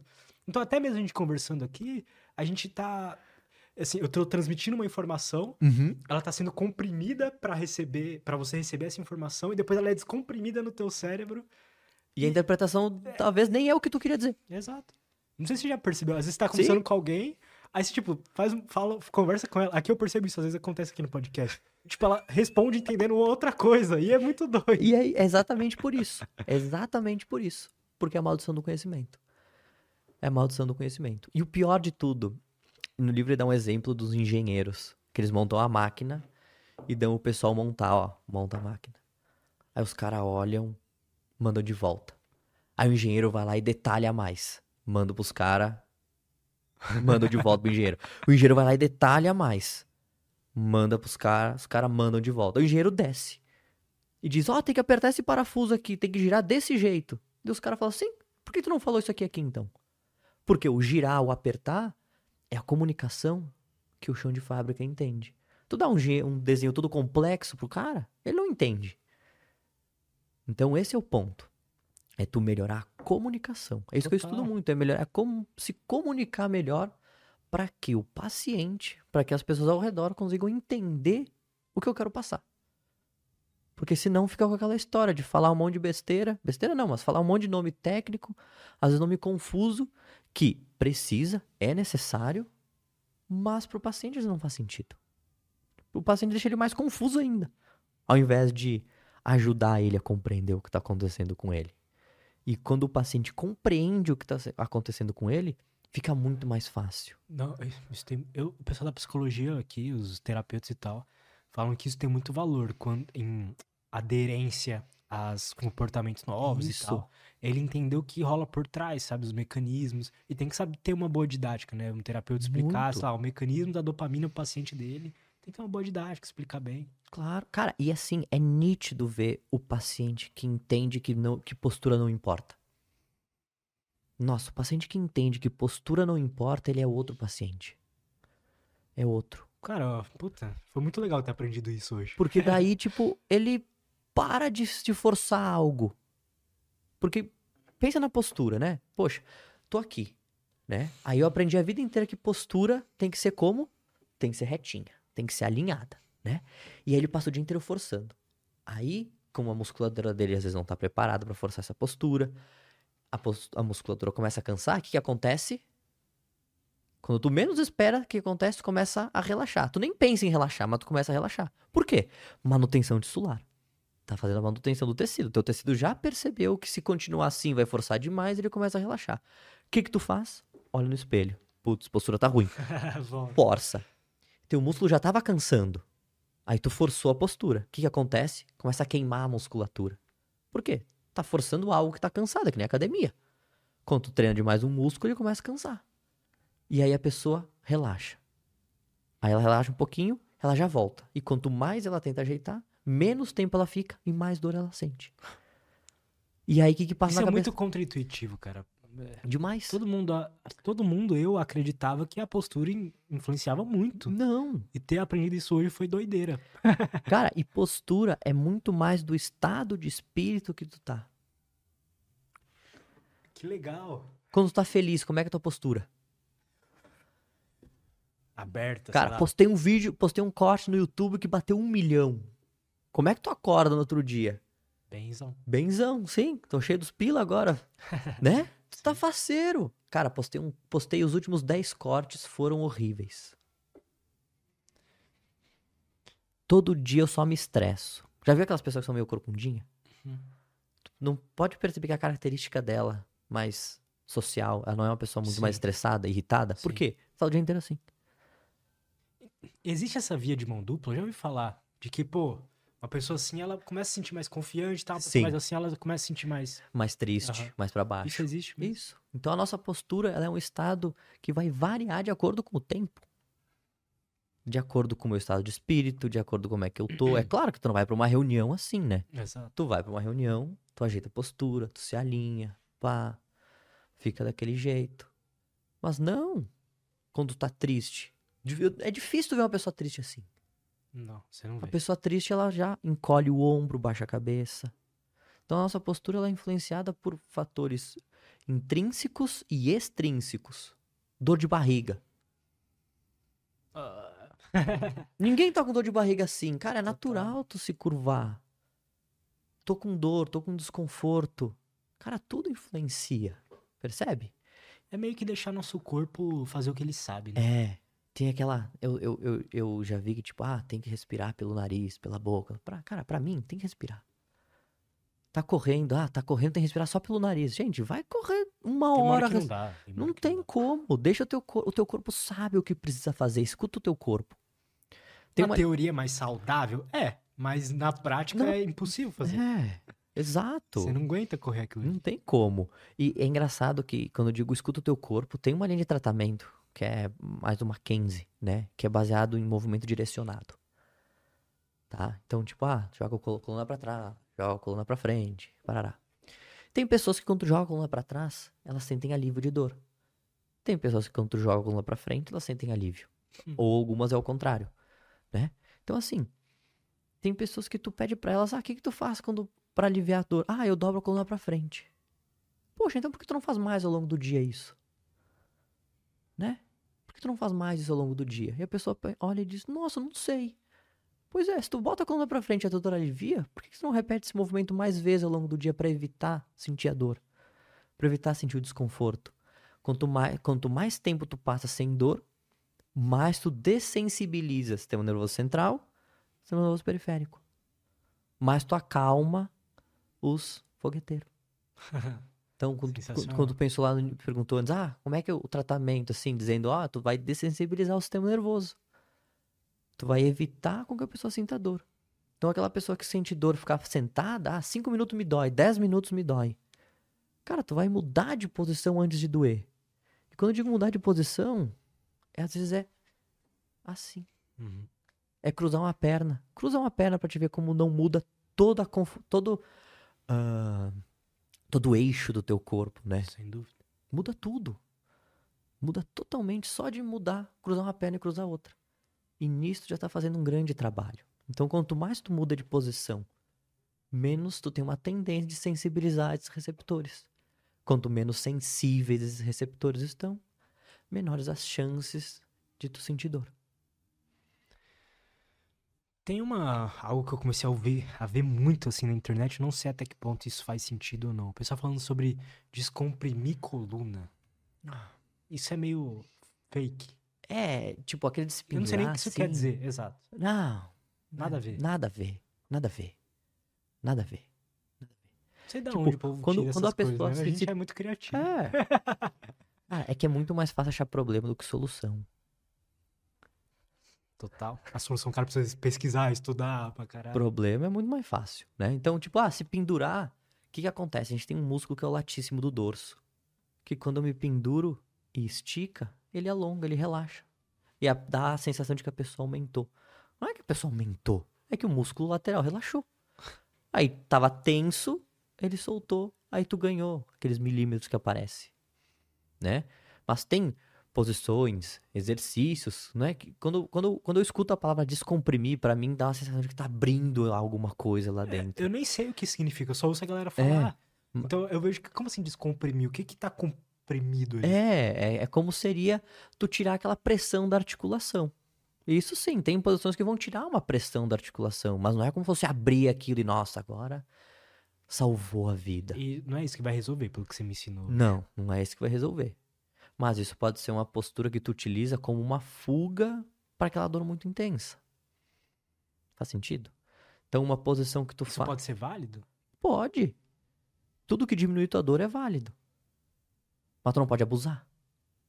Porque daí o corpo começa a se acostumar, começa a se habituar àquilo. E aí começa a vir um problema, né? Então, a gente tem que entender que o corpo ele precisa de movimento, ele precisa de exercício, ele precisa de impacto. Ele precisa de impacto. Lembra que eu tava falando do disco da coluna? Sim. que por fora ele é tem um anel fibroso, por dentro tem o líquido gelatinoso que é o núcleo, tá? O que, que acontece? Por fora do disco não tem sangue. Por- desculpa. Por fora do disco tem artérias que fazem a nutrição do disco. Ah. Dentro não tem. Então como é que o disco se nutre? Como? com impacto. Cara, fizeram uma pesquisa com corredores. Pegaram pessoas que não corriam, pessoas que corriam 20 quilômetros por semana, pessoas que corriam mais de 50. Quem tu acha que tinha o disco mais saudável? Senso falou. comum, Senso comum, as pessoas que não correm. é. Mas agora eu tenho uma ideia que é quem corre, né? Aham. Então os caras viram que quem corre mais de 50 km por semana tem um disco mais saudável do que quem não corre. Ou de quem corre 20. Porque o Isso vai impacto, contra tudo que a gente acreditava. né? porque o impacto que tu gera sobre o disco faz o efe, estimula ou gera um efeito piezoelétrico que estimula a produção de líquido dentro do disco. Então, quanto menos impacto eu gero na minha coluna, mais fraco meu disco vai ficando. Quanto mais impacto eu vou gerando, mais forte esse disco fica. Mas também não é pra sair correndo uma maratona, né? Hum. É aquela história, equilíbrio. Se não faz nada, começa aos poucos. Mas quanto mais repouso, pior. Você- cara, você falou de um negócio, esqueci de perguntar. É, sobre alongamento, sabe? Ah, até que ponto é válido? Então a pessoa, pô, tá com, ah, sei lá, uma dor nas costas ou sei lá o quê. E ela faz alguns alongamentos, ah, faz um yoga, sei lá. O que, que tem de bom no alongamento ou não? É, o alongamento ele é mais uma crença popular, né? Quando eu digo alongamento é do tipo, ah, segura o braço, conta até 30, sabe? Aham. Ah, não. não previne lesão, Não previne lesão? não previne lesão. Então alongar depois do treino não vai fazer com que tu tenha menos dor muscular no outro dia. Porque todo mundo faz. É, é- Você aprendeu, você disse que ah, é assim que funciona. Não tem isso. se eu for fazer o meu treino de jiu-jitsu e eu não me alongar, não vai mudar nada? Não. Que doideira, cara. Eu nu- nunca alonguei. Tipo, aquela história, ah, tem que botar a mão no chão pra não sentir dor nas costas. Já escutou? Já. Eu não encosto a mão no chão e não tenho dor. A minha avó tem 90 anos. Não encosta a mão no chão. Às vezes reclama de dor, às vezes não. Mas tem 90, né? Então, assim, as pessoas Total. têm essa crença do alongamento. O estático, né? Outra coisa. Bailarina não tem dor? Tem, né? Mas tá alongada. Então, se o alongamento fosse prevenir algo, ela estaria salva. Mas nem lesão, cara, tipo assim. Porque vamos, vamos pensar aqui, vamos botar um exemplo hipotético. Bom, eu vou treinar perna hoje. Tá. Pode fazer um bom alongamento de perna aqui, dar uma preparada na, nos, Na na musculatura. musculatura ah, e tal. Tipo, pra hipertrofia, pra essa parte eu já não sei te Tá, dizer. justo. Provavelmente deva ter alguma coisa, porque se tu tem- tá mais alongado, tu consegue fazer um movimento melhor. Nesse sentido. Mas não quer dizer que vai prevenir a lesão. Exato. Não quer dizer que vai prevenir a lesão. Então não quer dizer que tu não vai ter dor pós-treino. Perfeito. Então não, não tem nenhum estudo que mostra que quem se alonga tem menos lesão do que quem se alonga. Não, perfeito.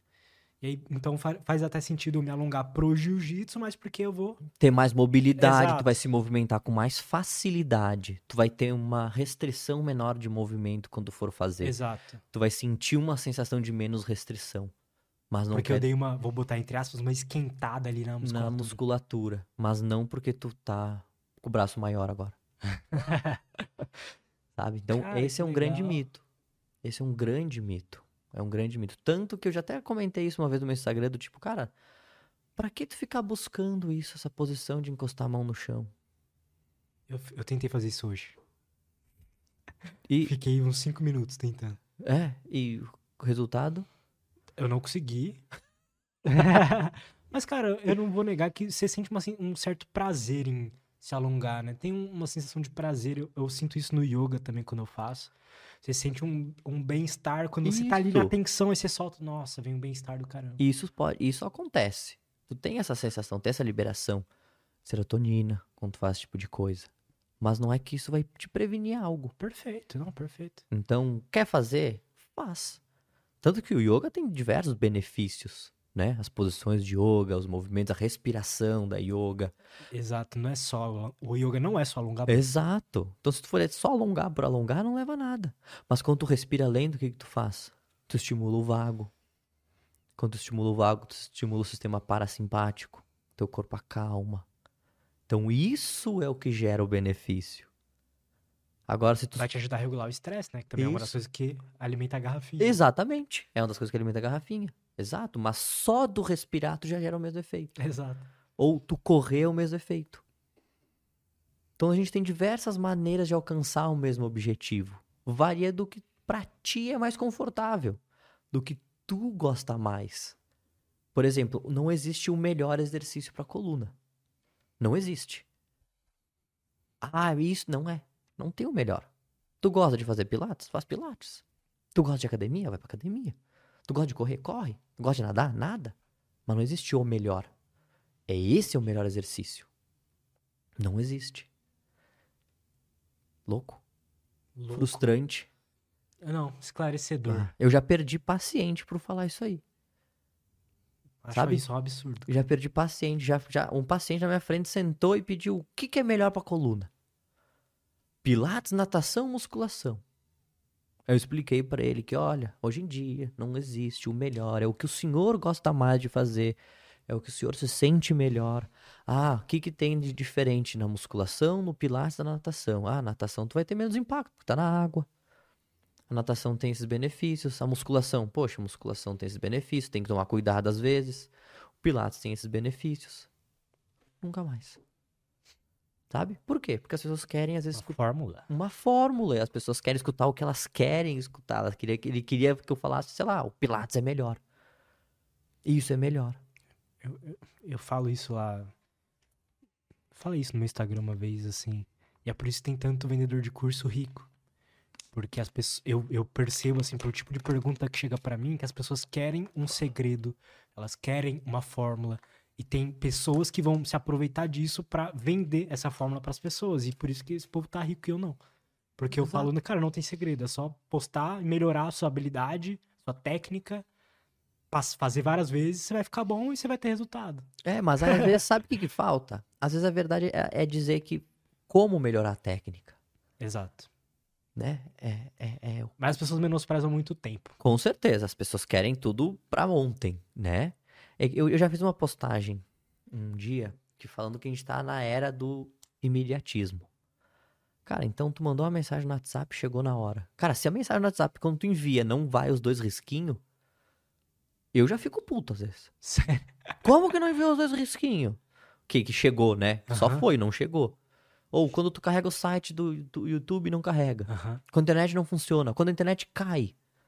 Cara, eu ficar, a gente fica estressado com esse Fica. tipo de coisa. A gente tá na era do imediatismo. A gente é dependente. A gente é muito dependente de tudo que tá acontecendo. E aí isso acaba afetando qualquer coisa. Acaba afetando nosso comportamento. Acaba afetando como a gente lida com os problemas. Sem dúvida. Esses dias eu me. Ontem, na verdade, eu me peguei, tipo. Me sentindo. O celular fazendo parte de mim, sabe? Eu fiquei me sentindo meio estranho, porque o pensamento que veio na minha cabeça é assim: nossa, eu ando com essa. Essa encrenca aí. Com, com um objeto, vamos botar assim, que me gera prazer o tempo todo. E eu tô com ele sempre aqui. Ah, pô, tô meio estressado, deixa eu abrir o Reels aqui, dar uma. Ah, tô meio. tô pensando em coisa demais, deixa eu ficar vendo story aqui. Mas é bom, Essa né? anestesia. É, a gente. É bom, cara, mas até que ponto isso é bom de verdade, né? Ele é bom ali na hora. Talvez, mas. Eu, A eu- longo prazo ele piora, né? É, eu acho que você não lida com algumas coisas que é importante, alguns desconfortos importantes. Demais, demais. Eu acho que tudo afeta. Porque gera aquele efeito de dopamina e toda aquela história. Eu Que- tenho aqui o meu, a minha. a- se, tipo, isso aqui é, é tipo um remédio, minha dopamina infinita.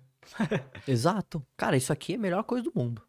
É a melhor droga, se for pensar É a melhor droga, é a melhor droga. Isso aí resolve boa parte dos problemas. E tu vai pra qualquer lugar com isso aí. Isso é muito louco. E como a gente é dependente dessa encrenca, né? Cara, fica sem celular um dia, eu me sinto um Horrível. nômade. Só falta pegar, Total. só falta pegar um pedacinho de pau e sair caminhando Cara, por sabe- aí, porque eu fico Você tem quantos perdido. anos? Eu tenho 28. Então você teve uma época da sua vida onde você não tinha, né? Essa Uhum. coisa. Eu não. É, tu não sabe como é viver sem. Não sei. Isso é estranho. Porque quando eu Que fico louco sem, isso. Porque quando eu fico sem, eu literalmente sinto que falta uma parte de mim. Ah, é, E não- isso é, isso, e isso é ruim. E na- a minha percepção disso é que é- isso é ruim, de alguma forma. Mas eu não. Eu, eu tenho vontade, de, quando eu tiver bem de grana, de passar um tempo sem, sabe? Pra ver como é. Eu acho que é possível, mas você tem que ter. Você, não- você não pode trabalhar com isso, óbvio.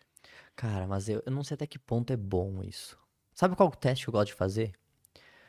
Que já, já dá uma agonia. Eu tenho, tenho um modo no celular que ele é o modo trabalho. Que tu escolhe só quem pode te mandar mensagem eu e te uso ligar. o dia inteiro isso. Isso pra mim já me dá uma agonia às vezes.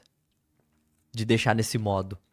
E não ver uma notificação de qualquer coisa que seja e não, não ter uma notificação caindo. Mas, cara, você tem pacientes, né? É. Isso eu acho que causa um estresse maior em você.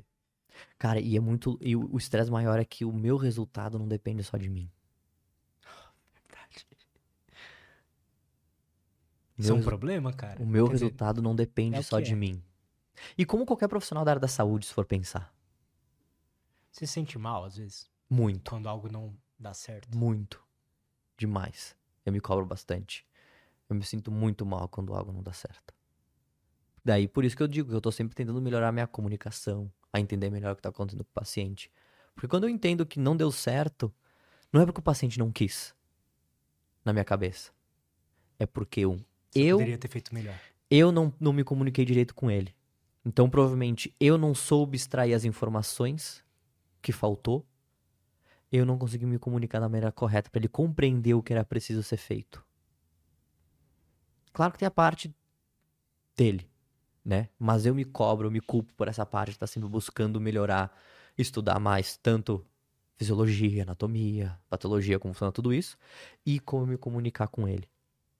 Porque ninguém quer ficar com dor. Então, se a pessoa tá sofrendo e ela te buscou, é porque ela quer melhorar. Ela tá querendo melhorar. Ela não vai gastar dinheiro por gastar. Então, ou isso aconteceu, ou eu não supri a expectativa. Que isso é uma coisa que influencia bastante, né? Imagino. Então eu digo que eu prefiro atender muito mais o paciente que veio do meu Instagram, muitas vezes, do que o paciente que veio, às vezes, por uma indicação. Porque o paciente do Instagram, ele já conhece o meu trabalho, porque eu tô todo dia lá conversando. Todo dia postando Reels, tô todo dia fazendo live. Então ele sabe o que, que eu falo, o que, que eu trabalho, o que, que tem que ser feito. Então ele chega com uma mentalidade diferente. O da indicação chega com a cabeça de. Ah, Fulano me indicou porque em duas sessões tu resolveu o problema dele. E aí, na primeira sessão, a pessoa não teve o resultado que ela esperava. Ela fica frustrada, não atinge a expectativa que ela queria e ela desiste. Uhum. Então, eu levo por esse lado também. Então, às vezes, tem. Tudo isso leva em consideração.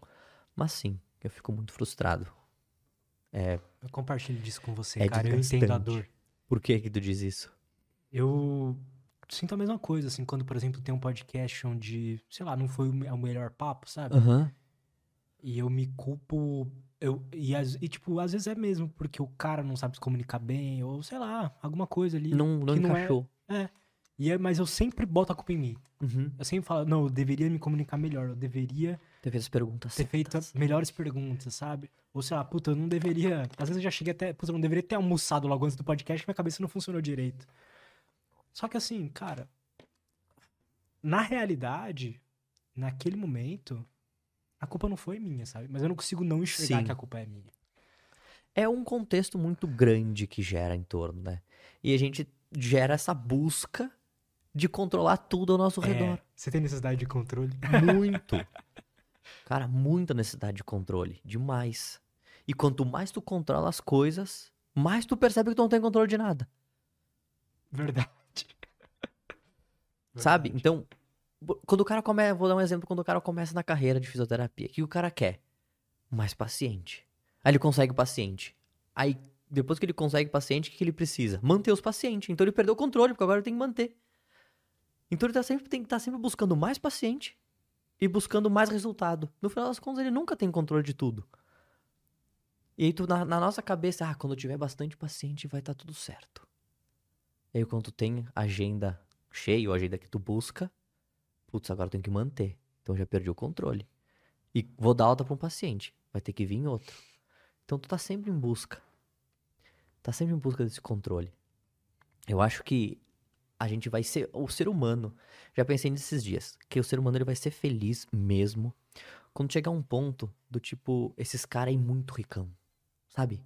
Que se tu fez uma decisão errada hoje, tudo bem, porque amanhã tu tem todo o dinheiro que tu precisa na tua conta. Amanhã tu não vai depender dessa decisão ruim hoje. Quando tu tiver uma, uma situação financeira que tu não dependa exclusivamente o tempo todo do teu, da tua linha de raciocínio, tu vai conseguir trabalhar muito melhor e tomar muitas decisões melhores. Na minha cabeça funciona assim, eu acho. Eu acho que faz sentido, cara. Mas eu acho que a pessoa não precisa ser rica. Acho que ela pode chegar num momento onde ela entende que naquela hora ela tomou a melhor decisão que ela conseguia, sabe? E ela deu o melhor que ela conseguia naquele momento. E se deu errado, deu errado. As coisas não dão certo sempre. Mas tu não sabe o dia de amanhã. Agora, se tu tem uma boa reserva, Talvez seja porque eu tenho uma boa reserva.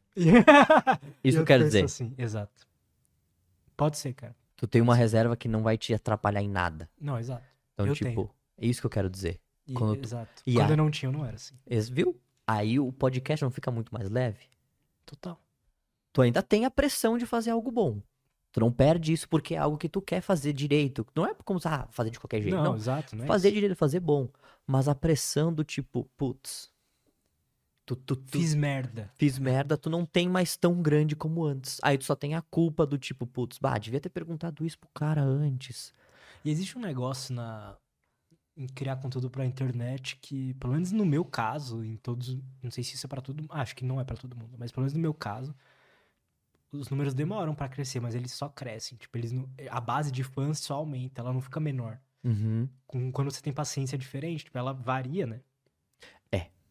Tipo, é muito sazonal. Imagino. Tipo, pra mim, um mês que não é muito bom é final de ano e agosto. Por quê? Férias. Total. Então, assim, agosto. O que, que eu vou fazer? Cara, se eu tenho dinheiro, eu vou curtir as férias. Depois eu vejo. Final do ano eu vou curtir as férias, depois eu vejo. Então, é sazonalidade. Isso acaba influenciando muito. E outra, que nem eu atendo muito online. Qual que é o paciente que eu acabo recebendo? É o cara que já fez tudo na cidade dele. E não melhorou. Ninguém vai tentar como primeira opção fazer online por mais que tenha muito resultado, por mais que seja, eu digo que é melhor o online do que o presencial, a pessoa vai buscar primeiro o presencial. Sim. Porque é intrínseco. É. Quando a gente, quando eu falei pra ti que eu atendi online, tu disse, nossa, como é que tu faz isso? Como é que funciona isso aí? Porque na minha cabeça não faz sentido. Então, Então, imagina, pô, o cara é fisioterapeuta, sei lá, tem que tocar, né? exato. Mas não é assim, né, cara? Não. Hoje eu prefiro tudo online, assim, tudo que eu posso fazer eu faço online. Ah, eu também. Né? Tudo. Tudo online. Cara, eu amo ficar em casa. Também. Mas eu não saí. Eu curtia mais ficar em casa quando morava com meus pais, por exemplo. Porque eu morava. eu- na minha cidade eu moro num prédio agora, mas eu sempre morei em casa. Então eu tinha minha cachorra. Então, sei lá, eu atendia dois pacientes, tinha uma meia hora livre, eu ia passear com a cachorra na, na lagoa. Nossa. Pegava um solzinho, caminhava. Pensa, a minha cidade é fria, né? Então no inverno, ano passado, fazia, sei lá, dois graus. Caralho, que delícia. Aí dois graus, sol batendo, dois graus, caminhava com a cachorra, voltava bom. casa e voltava a atender. Então, tipo, aí era melhor. Agora que eu moro em apartamento, sei lá, aí perde um pouco essa graça, sim. Mas pelo menos é, tô em casa, né? Então eu opto por fazer praticamente tudo online, se eu conseguir. Mas também faço essas fugidinhas, assim. É que é diferente, né? Tipo, aqui São Paulo, Santo André, São Paulo, né? Tudo meio a mesma coisa. Mesma coisa. É. De carro, tudo não é, não é. Cara, eu atravesso minha cidade em 10 minutos, 15. Nossa. Boa sorte fazer isso aqui. 10, 15 minutos atravesso a cidade. Não, aqui é muito louco, porque se não tiver trânsito, eu saio daqui de Santo André, que é outra cidade, até, sei lá, o aeroporto de Congonhas em 20 minutos, cara. Pensa. Só que é longe, sabe? É longe, a gente chega rápido. Só que aqui é- tem muita gente, as ruas são esquisitas, porque tem muita rua. Não tem. É louco. É louco. São Paulo é muito mais doido. É, então, tipo, não, eu, eu imagino que o online. Ele... Nossa, mas aqui onde eu moro é muito bom. Tem uma, praças legais. Ah, top. Top, top, top. Gostei daqui também. É diferente. É diferentinho. É diferente de São Paulo. Bem diferente. E, e- e eu acho que esse online, ele vai vingar ainda. Mais do que tá vingando. Tá? Por um, por um motivo que é... Poxa, se hoje tu tá com dor nas costas e tu tem que fazer fisioterapia lá em São Paulo, tu perde o dia. É uma hora pra chegar lá, uma hora de fisioterapia e uma hora pra voltar. Tu perde três horas do teu dia. Exato. E duas é no trânsito, que é pior ainda, né? Então tu É, perde pior. duas horas do dia, porque uma tu tá ganhando com um atendimento, digamos assim. Online não. Tu tá aqui, pronto. Tá aqui. Fez aqui. Já era. É, Eu acho que vão ter várias profissões também. Ah, pra quem quiser Esses dias eu, eu fui fazer um negócio de certificado digital lá. Aí, tipo, como eu não tenho CNH, não dirijo, aí eu é, precisava ser presencial. Bom, mas tinha uma pessoa que foi muito inteligente, é, que, falou- que viu que existia essa demanda, por- porque ninguém mais tem tempo de ficar Aham. saindo, indo lá pra puta que pariu. Falou assim, não, existe, eu vou até a sua casa. Falei, puta, sensacional. Venha cá, Pago até filho. mais caro, pode vir, né? Pô, fica aqui em casa, a pessoa vem e tal. não me faz- incomoda Exato. nada. Loucura isso. Vai mudar muito. E outra, até pra quem é de fora. Eu atendo muito brasileiro que mora fora do Brasil. Que mora lá nos Estados Unidos, Portugal. Esses dias eu atendi uma mulher do Líbano. Caraca. Do Líbano. Então, assim, cara, a saúde fora do Brasil é horrível. É horrível. A saúde fora do Brasil é horrível. Que Todo sentido? os médicos, fisioterapeutas, eles são, não são bons profissionais. Será Não- que aqui também não é ruim? Oi? Será que aqui também não é ruim? Não, aqui não é ruim. Não é ruim? Não. Todo paciente que eu tenho fala que espera às vezes vir pro Brasil pra fazer check-up. Por quê? Pelo preço Tá justo. e pela qualidade dos médicos. E pela língua, Lógico. né? Por mais que tu seja, eu entendo inglês. Mas vai num médico e explica o que tu tem. Se em português às vezes o teu médico não te entende, pensa em inglês. Já pensou para, parou pra pensar nisso?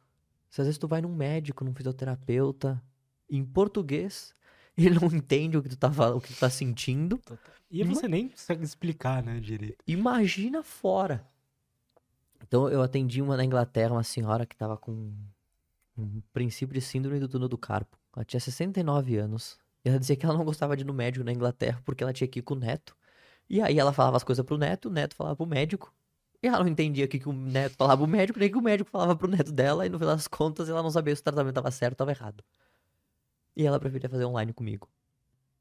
Com 69 anos Caramba. ligava a câmerazinha do WhatsApp lá, fazia tudo. Então, assim, é muito louco como funciona todo esse processo. De como que a- as, as redes, do, o- como a internet conectou a gente de uma maneira que não tem mais como desconectar. É bom desconectar. É bom. É necessário. Né? É necessário. Eu confesso que faz tempo que eu não desconecto. Mas não tem como parar com isso. Eu lembro quando meu, meu sogro ah, comprou a chácara, não tinha internet lá na chácara. Cara, era uma maravilha. Chegava lá, não tinha internet, só tinha TV, só pegava Globo. Ficava rachando lenha, fazendo fogo. É isso aí. Era muito mais tranquilo, assim. Tu, parecia que tu tinha um peso mental. Aham. Era sensacional. Experimenta um dia.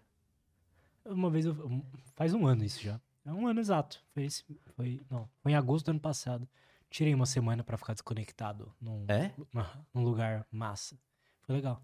Não, eu- assisti filmes, Aham. fiz coisas assim, utilizei a internet, mas rede social e coisas assim eu não usei. E é muito bom, cara. E, e eu acho que a internet ela trouxe muito mais benefício do que malefício. Então a gente tem que ser grato Com por, i- por certeza. essa tecnologia. Toda a vida. Mas não quer dizer que ela também não traga malefícios, principalmente pra quem não sabe usar, né? Principalmente pra quem bota no Google. Cara, isso aí é desgraça, né? Puxando o gancho pra isso aí, né? Cara, isso aí é o fim da picada. A pessoa botar dor nas costas no Google, já Nossa. era. Pelo que você me falou, é, é tanta coisa, não dá pra ter uma resposta válida. Não, e outra, vai aparecer sempre o pior. Vai aparecer sempre o pior. Dá Hernia, mais clique. hernia de disco vai aparecer o quê? Cirurgia. Vai ter que operar. Exato. Cara, e, e, o que, e hoje em dia, se for pensar assim, tipo, qual que é. Quando que se faz cirurgia na coluna, né? Já que. Quando que se faz, então? Cirurgia na coluna é o último tratamento. Nunca é o primeiro. A não ser que. Acontecer que nem o Muse. Não sei se você chegou a ver o caso do Muse. Não. O Muse ele acordou sem mexer os braços. Caralho. Então tava Faz com uma... tempo isso? Baixo, faz 15 dias, 20. Não, então não, é bem recente. Tipo, ele acordou sem mexer os braços. Então, pelo que eu entendi, ele tava com uma hernia extrusa. Que é quando sai todo o líquido e vai no canal da medula. E aí inflama ali. E aí, como é os nervos que vão pros braços, ele não mexia. E levaram ele pro neurocirurgião. O cara foi lá, tirou a hérnia.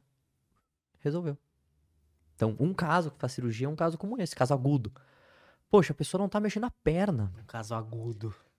A pessoa não tá mexendo a perna. Agora o cara sente dor há 10 anos. Vai fazer cirurgia depois de 10 anos, meu filho. Né? Então, poxa, pra fazer cirurgia na coluna, a pessoa tem que estar tá com falta de força no braço. Se for cervical, né? Não mexer o braço. Não sentir os dedos. A pessoa pode ter alteração de controle de cocô, xixi. Então, alterações neurológicas graves. Aí o cirúrgico, quando é agudo. E se é algo que já está se passando de semanas, já tem um mês, já é algo mais subagudo, a pessoa começou a perder força da perna, já está se expandindo por um tempo, já fez um tratamento conservador de qualidade e não deu certo, aí leva esse paciente a fazer uma cirurgia. Porque não vai deixar ele começar a perder força. Porque se começa a perder força é porque o nervo está sendo lesionado. E aí a plasticidade neural é muito mais difícil, né? O nervo ele tem uma plasticidade muito sentido. mais difícil. Então aí a gente faz uma cirurgia. A gente não, o neurocirurgião. faz uma cirurgia para quê? Para tirar aquela hérnia, para evitar com que piore o quadro. Ou quando, ou quando eu quebrei a minha coluna, ah, acidente de carro e fraturei. Poxa, bota placa, pino, parafuso para fixar aquele osso. Ou quando eu tenho um tumor na coluna. Aí tu faz uma cirurgia. Agora, como primeira opção, sem esses sinais, tu não faz cirurgia. Por quê? Na tua cabeça, cirurgia é qual tratamento? Sempre é o que vai resolver o, vai resolver. o problema. E se quando tu faz cirurgia e tua dor não passa, se a cirurgia não resolveu, nada mais resolve. E não é a verdade, né? E não é verdade. Tanto que 40% das pessoas que fazem cirurgia na coluna continuam com a mesma dor ou pior. A gente chama isso de síndrome da falha cirúrgica. Isso tem para toda a cirurgia, mas na coluna é cerca de 40%. Então, de cada 10, 4 vão ficar pior. Nossa. Pensa. E o risco que sofre? Porra. O estresse, né, também, pô, acho que imagino que seja por isso também. É muito estressante pro corpo, né, passar por uma cirurgia. É exatamente isso. Tipo, às vezes o paciente pergunta para mim, nossa, é normal doer assim, Vitor? Às vezes, ombro, qualquer cirurgia, né? É normal doer desse jeito? Eu digo, já cortou o dedo? Já. Não incomoda? Só aquele cortezinho do dedo não fica te enchendo o saco? É um cortezinho mínimo, mas qualquer coisa que tu encosta te incomoda. E agora, imagina furar pele, músculo, osso, ligamento, botar a broca, botar a placa, fechar aquilo e depois costurar tudo não tem como não, não tem doer. Como doer e não tem como não ser ruim. Então, as, as pessoas se apavoram com isso, né? Mas é natural quando fez a cirurgia, né? Mas sempre como última opção. Sempre. E em caso crônico, não resolve. Perfeito. Em caso crônico, não resolve. Tanto que se a pessoa tem problema de sono, ela tem risco de desenvolver síndrome da falha cirúrgica. Então, se a pessoa não dorme bem, tem alteração Faz de sono. Sentido, né? Ou se a pessoa tem problema psicológico em questão de muito estressada, muito ansiosa, depressiva, ela tem maior risco de desenvolver síndrome da falha cirúrgica. Se a pessoa não adere ao exercício físico como tratamento, ela tem também mais risco de desenvolver, porque o corpo dela está mais sensibilizado. Então, é aquela paciente que faz o exercício e a dor não, não diminui, por exemplo, que acontece. Então, ela tem maior risco de desenvolver síndrome da falha cirúrgica se fizer a cirurgia. Só que tu acha que às vezes isso é levado em consideração? Não é. não é. Bom, na minha cidade teve a máfia da prótese lá. Não sei se tu ficou sabendo. O que, que é isso? Que os pacientes não precisavam de, de, de prótese no joelho, quadril, e os médicos faziam igual. Meu Deus, cara. Nossa, fodeu uma maior loucura aquilo lá. Chegou a ter essa máfia. Ah. De fazer cirurgia sem precisar. O paciente chegou com dor no joelho, ah, prótese. E quando dão remédio sem precisar? Também acontece. O que mais? Acho que o que mais acontece. Mas sabe que. E eu vou ter que defender. Um pouco. Tá? Porque o paciente chega pedindo. O paciente chega precisando. O paciente. Muitos ele... pacientes chegam enganando também. É. Então, eu, eu tenho esses, esses sintomas aqui que eu li na internet que é TDAH. Você pode é. me dar um vem Cara, a minha mãe, se vai no médico e não sai de lá com um exame prescrito, nossa, só falta processar o médico. Chega em casa, esse médico não sabe nada, vou trocar de médico. Puta que merda. Porque o paciente ele pede isso. Tem demanda. E não tem, e não tem necessidade. Tanto que nem todos os exames de coluna têm necessidade, que a gente conversou. Mas vai no médico com dor nas costas e não te pedir um raio-x pra te ver o que acontece. Capaz do cara processar o médico. Né? Total. De processar o médico. Ah, o médico não me deu o remédio que eu queria. Não sei o que aconteceu o que eu queria. Acontece isso. Não, imagino. Isso eu acho esquisito dos seres humanos isso. Demais. É que de médico e louco todo mundo tem um pouco. Então eu sei o meu problema. Eu sei o que eu tenho. Ainda Cara, mais hoje com o Google. Eu já cansei de escutar isso. Eu já sei o que, que eu tenho aqui. Eu já sei o meu problema. Sim, então por que tu não resolveu então, meu filho? Você já sabe o que tu tem. Né? Então isso é muito comum acontecer. E no dia a dia, pensa a frustração que é isso. Imagino. Ser- é horrível. Então, também tem essa demanda do paciente pedir aquilo. Sem dúvida. Né? Imagino. E já se sabe que, olha que loucura isso. Paciente que procura primeiro um médico para depois no fisioterapeuta, ele gasta mais do que se ele vai direto no fisioterapeuta. Exato. Não puxando sarro pro meu lado, tá? Mas é porque o que acontece? A maioria das alterações no exame são normais, não são? Sim. O fisioterapeuta é capacitado para fazer testes clínicos para saber o que tu tem e o que tu não tem. Da mesma maneira que o médico é. O médico vai te pedir o exame, vai te mandar para fisioterapia. Então tu vai gastar com o médico, com o remédio, com o exame e vai para físio. Se tu vai só no físio, tu só resolve no físio. E se o fisioterapeuta vê que tem realmente necessidade, aí tu vai e faz o exame. Olha que loucura. Loucura. Então é tudo uma interconexão, assim. Às vezes eu digo que é meio que uma máfia, né? Do tipo. Ah, eu tava, acho que eu falei isso no, no Sem Groselha quando eu fui. No sentido de que a indústria da dor ela é muito tinhosa. Ela é ruinha. A indústria da dor ela é ruinha. Sabe? Pega, pega a ideia seguinte. Tu escutou um tempo atrás que uma vez existia a dieta da, do abacaxi, dieta do Uhum. alface. Hoje em dia tu não vê mais isso, né? Exato. Porque as pessoas já entenderam que isso não vai resolver o problema delas. Que se elas querem emagrecer, o que elas precisam fazer? Comer direitinho ao longo do tempo. Fazer uma dieta certa, correta, evitar certos alimentos, papapá. Na musculação. Uma vez também não tinha os polishop que botava na barriga e tremia. Sim. Quanta gente não gastou 3, 4, 5 mil reais nessas porcaria? Hoje em dia, se isso aí aparece pra vender, ninguém compra. Pra dor, não. Pra dor, as pessoas ainda buscam o milagre. A pílula, o travesseiro que vai passar a dor, o colchão que vai resolver o problema. O que mais que a pessoa busca? O colete postural. Então a pessoa busca o quê? A técnica mágica que vai fazer isso aqui vai resolver a dor dela. E eles e a indústria da dor finca a faca nisso e vai atrás. Porque se tu tá desesperado, tu paga qualquer coisa, né? Sem se tu tá desesperado, tu paga o que for. Eu já cansei de ver paciente meu gastar 30 mil em colchão. 30 mil no colchão. Se tu for pensar, há 100 anos atrás não tinha nada. Será que o problema é o colchão ou é a tua coluna? Ou é tu? Nossa. Só que é muito mais prático eu gastar 30 mil do que eu mudar minha vida.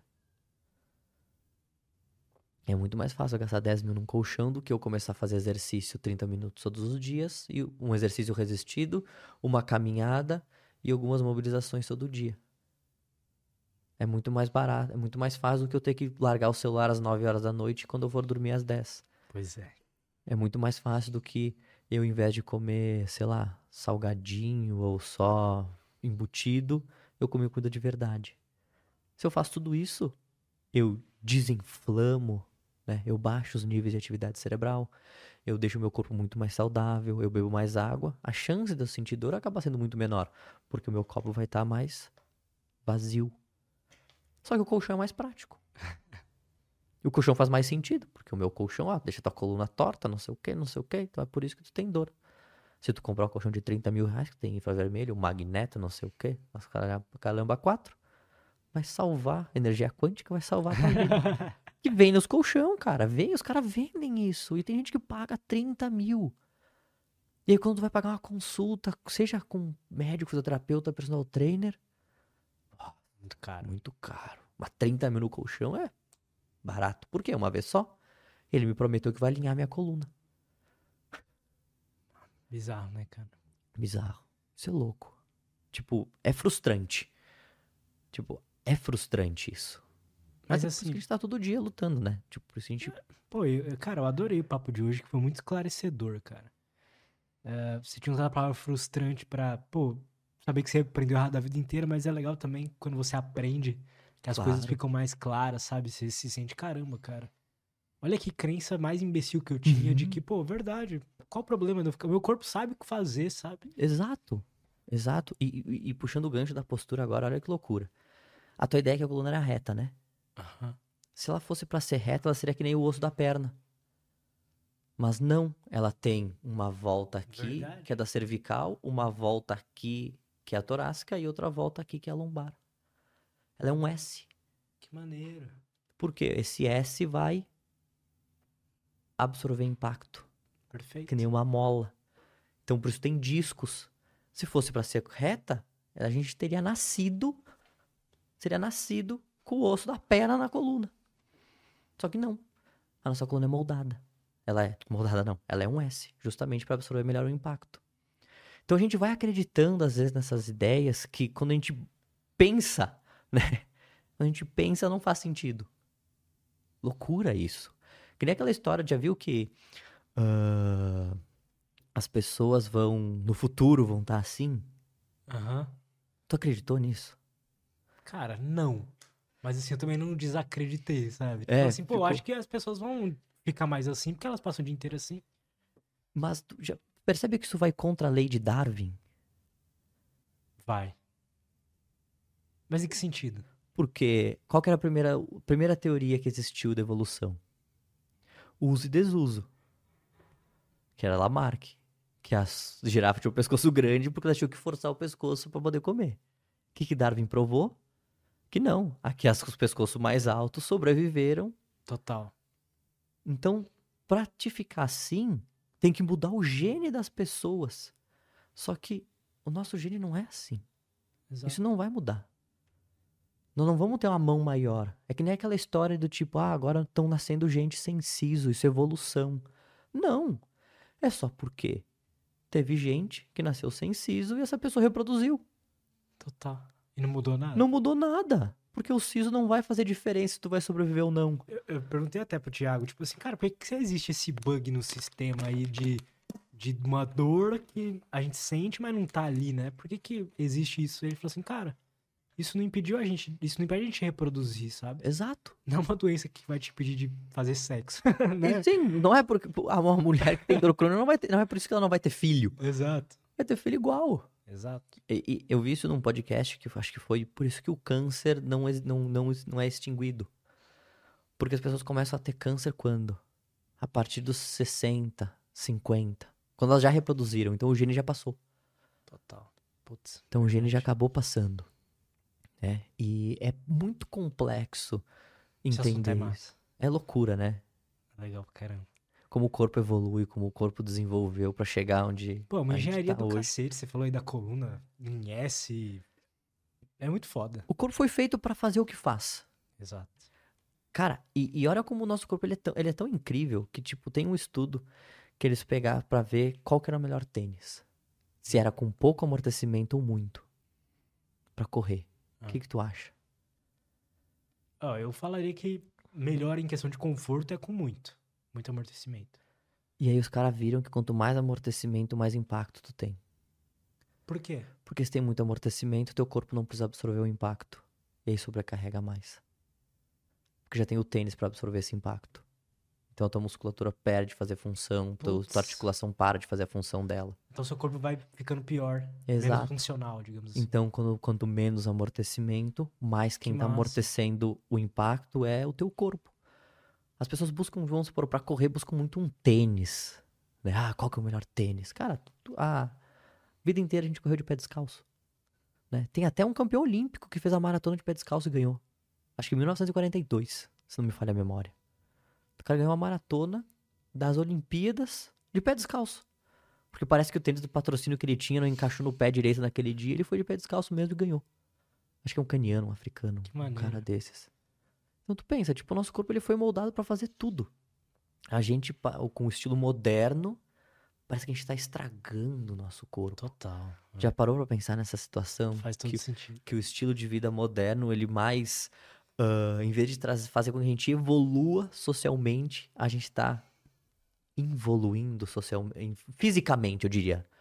Né? Faz todo sentido. Eu, ve- eu vejo muito isso. Em todas as indústrias, bota a indústria do tênis, por exemplo, e tal, é porque todas as indústrias entenderam nossos mecanismos de compra, sabe? Elas entendem o que faz a gente comprar e não necessariamente aquilo que é bom. Elas querem que a gente faça prático, né?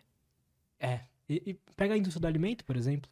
Pô, elas entenderam como que nosso sistema de prazer funciona. A gente entende aqui, bota esse monte de bota gordura, bota açúcar aí, bota um crocantezinho, pronto.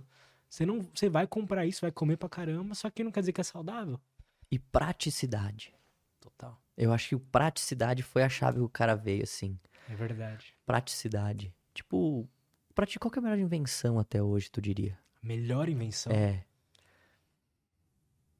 bicho, acho que é a internet. será? Eu, a eu tô. melhor invenção? É.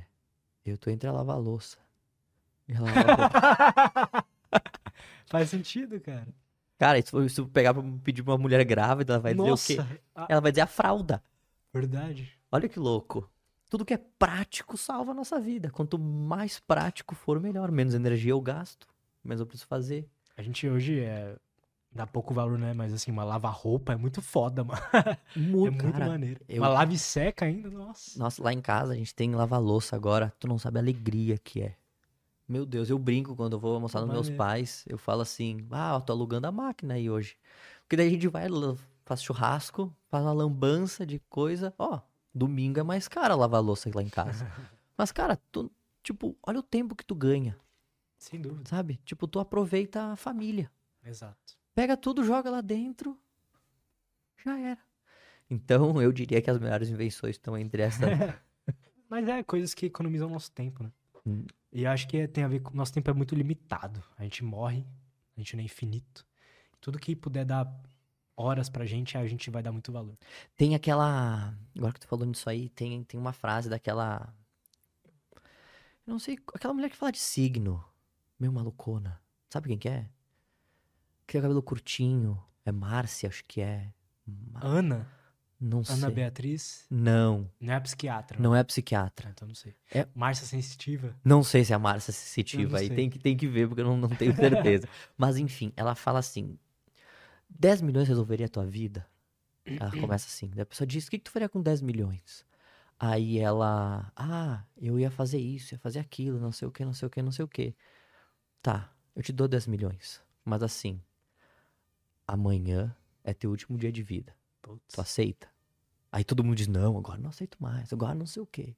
Porque, cara, dinheiro é, é dinheiro. Mas a vida vale muito mais do que isso, né? Tempo vale muito. E, a, e o que eu vejo muito é que as pessoas param de cuidar da saúde. Então, se tu não arrumar tempo pra cuidar da tua saúde hoje, tu vai ter que despender de algo no futuro.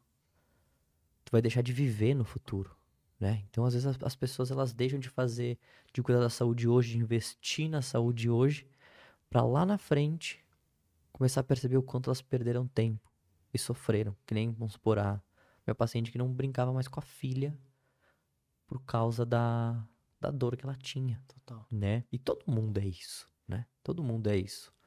A gente só tem que saber como tocar a cabeça da pessoa para que ela entenda o que tá acontecendo.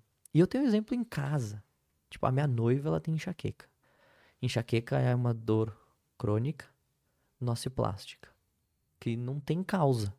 Dói porque tem. Deus quis que fosse doer e vai doer. Tu aceita que dói menos. O que, que melhora a enxaqueca? Exercício físico, alimentação, sono. Tu acha que ela faz? Não. Não. Porque quando ela faz, dói. E aí ela não quer ter uma crise. E aí ela deixa de fazer. Ou quando ela faz, ela faz com medo. E o medo, ele funciona como se fosse cosquinha, sabe? Já, foi- já fez cosquinha em criança? Já. Quando que ela começa a rir? Como assim? Quando vai fazer cosquinha com uma criança. Antes de fazer. Antes. Total. O medo é igual. O medo da dor, eu começo a sentir antes. O meu corpo se prepara antes pro que vai acontecer. E aí ela não faz exercício. E aí ela também acaba que fica, como trabalha muito, como quer dopamina, quer ficar até mais tarde, às vezes vendo TV, mexendo no celular. Aí fica até 10 e meia, 10 horas mexendo direto, só desliga o celular para dormir. Então olha como o nosso corpo funciona. E assim, tem um exemplo em casa. Mas santo de casa não faz milagre. não adianta eu falar. Sim. Olha que loucura Vem isso. sempre da pessoa, né, cara? Exato. E é como tu tocar ela pra ela entender que precisa mudar esse comportamento. Que ela precisa mudar e ninguém vai fazer por ela isso. Total. Só que pensa o desgaste que é tu mudar todo o teu estilo de vida. É louco isso. Não é cansativo? Pra caramba. O medo de não dar certo. Só que ao mesmo tempo que não dá certo, o que tu tá fazendo agora também não tá dando. Porque se estivesse dando certo, estaria bem. Só que agora é confortável, porque eu sei como é que tá, eu sei o resultado, eu sei tudo que vai acontecer. Se eu mudar, eu vou pro mundo incerto. Se eu mudar, eu não sei o que vai acontecer com a minha rotina, o que vai acontecer comigo. Então é por isso que é tão difícil. Essa que é a parte que eu, que eu vejo que é mais complexa Sem de dúvida. todo o processo. É fazer a pessoa, ela compreender o que está acontecendo. Né? Ela que tem que ter esse insight. Ela que tem que querer. Senão, não vai pra frente. Fica aquele. Porque se todas as, vamos botar entre aspas, as curas são comportamentais, ela primeiro precisa conseguir mudar o comportamento, só que eh, nenhum profissional aprende isso, não sei porquê, né? Como lidar com o comportamento do ser humano, né? Como é que eu faço pra convencer al- alguém a mudar de comportamento? Cara, é isso, isso é maior- uma das maiores falhas das faculdades. Faculdades mudem isso. É que a gente é- sai técnico. Sai técnico. Tu não aprende a conversar com o paciente. Tu não aprende a se comunicar. Tu sai da faculdade sabendo que não pode, que o teste de slump vai testar o nervo ciático, o teste de Laseg vai testar o ciático. Tu aprende o teste de Apley, o teste de não sei quem lá mais. E tu só aprende teste. Mas tu não aprende a conviver com o ser humano, a abordar ele, a conversar com ele. Muitas vezes a vender o teu serviço até mesmo, né? Verdade.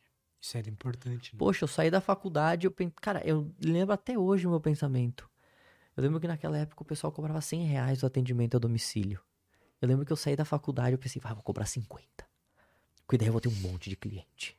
E aí, cobrando 50, eu vou ter muito cliente, com muito cliente. Aí eu vou começar a ter nome. E aí, quando eu começar a ter nome, eu vou começar a cobrar mais caro. O que aconteceu, na verdade? Não tinha ninguém. Por quê? Quantas pessoas eu conheço? Quantas pessoas das que eu conheço realmente precisam de fisioterapia? E das que precisam, quantos que fariam comigo? Que sou recém-formado. Tu percebe que tu vai enxugando muito? Verdade. E aí tu não aprende nada. Muito louco isso. Então esse foi meu, meu, meu primeiro pensamento. Eu lembro que eu tava na aula de gestão, assim, eu pensava que eu vou fazer isso aí. E vai dar certo. Deu nada. o que deu certo foi ir pra internet. Pra Ah. mim, né? Tem gente que funciona melhor no, no na cidade em si, assim. Eu que pra mim me deslanchou foi, foi justamente a, a internet. Que massa, cara. Até porque eu falava, o que eu falo hoje, eu falava lá atrás já. Claro, com menos conhecimento, mas já já buscava dessa maneira. E eu lembro que eu tinha uma já, já ouvi falar do sentido de, cara, se tu continuar falando o que tu fala, ninguém vai querer te escutar. Tu só vai afastar as pessoas de ti, porque isso que tu fala é muito contraintuitivo, não é verdade, não funciona. Isso de pessoas próximas assim. Era muito louco isso. E eu azar. Continuava, continuava. Até que deu certo.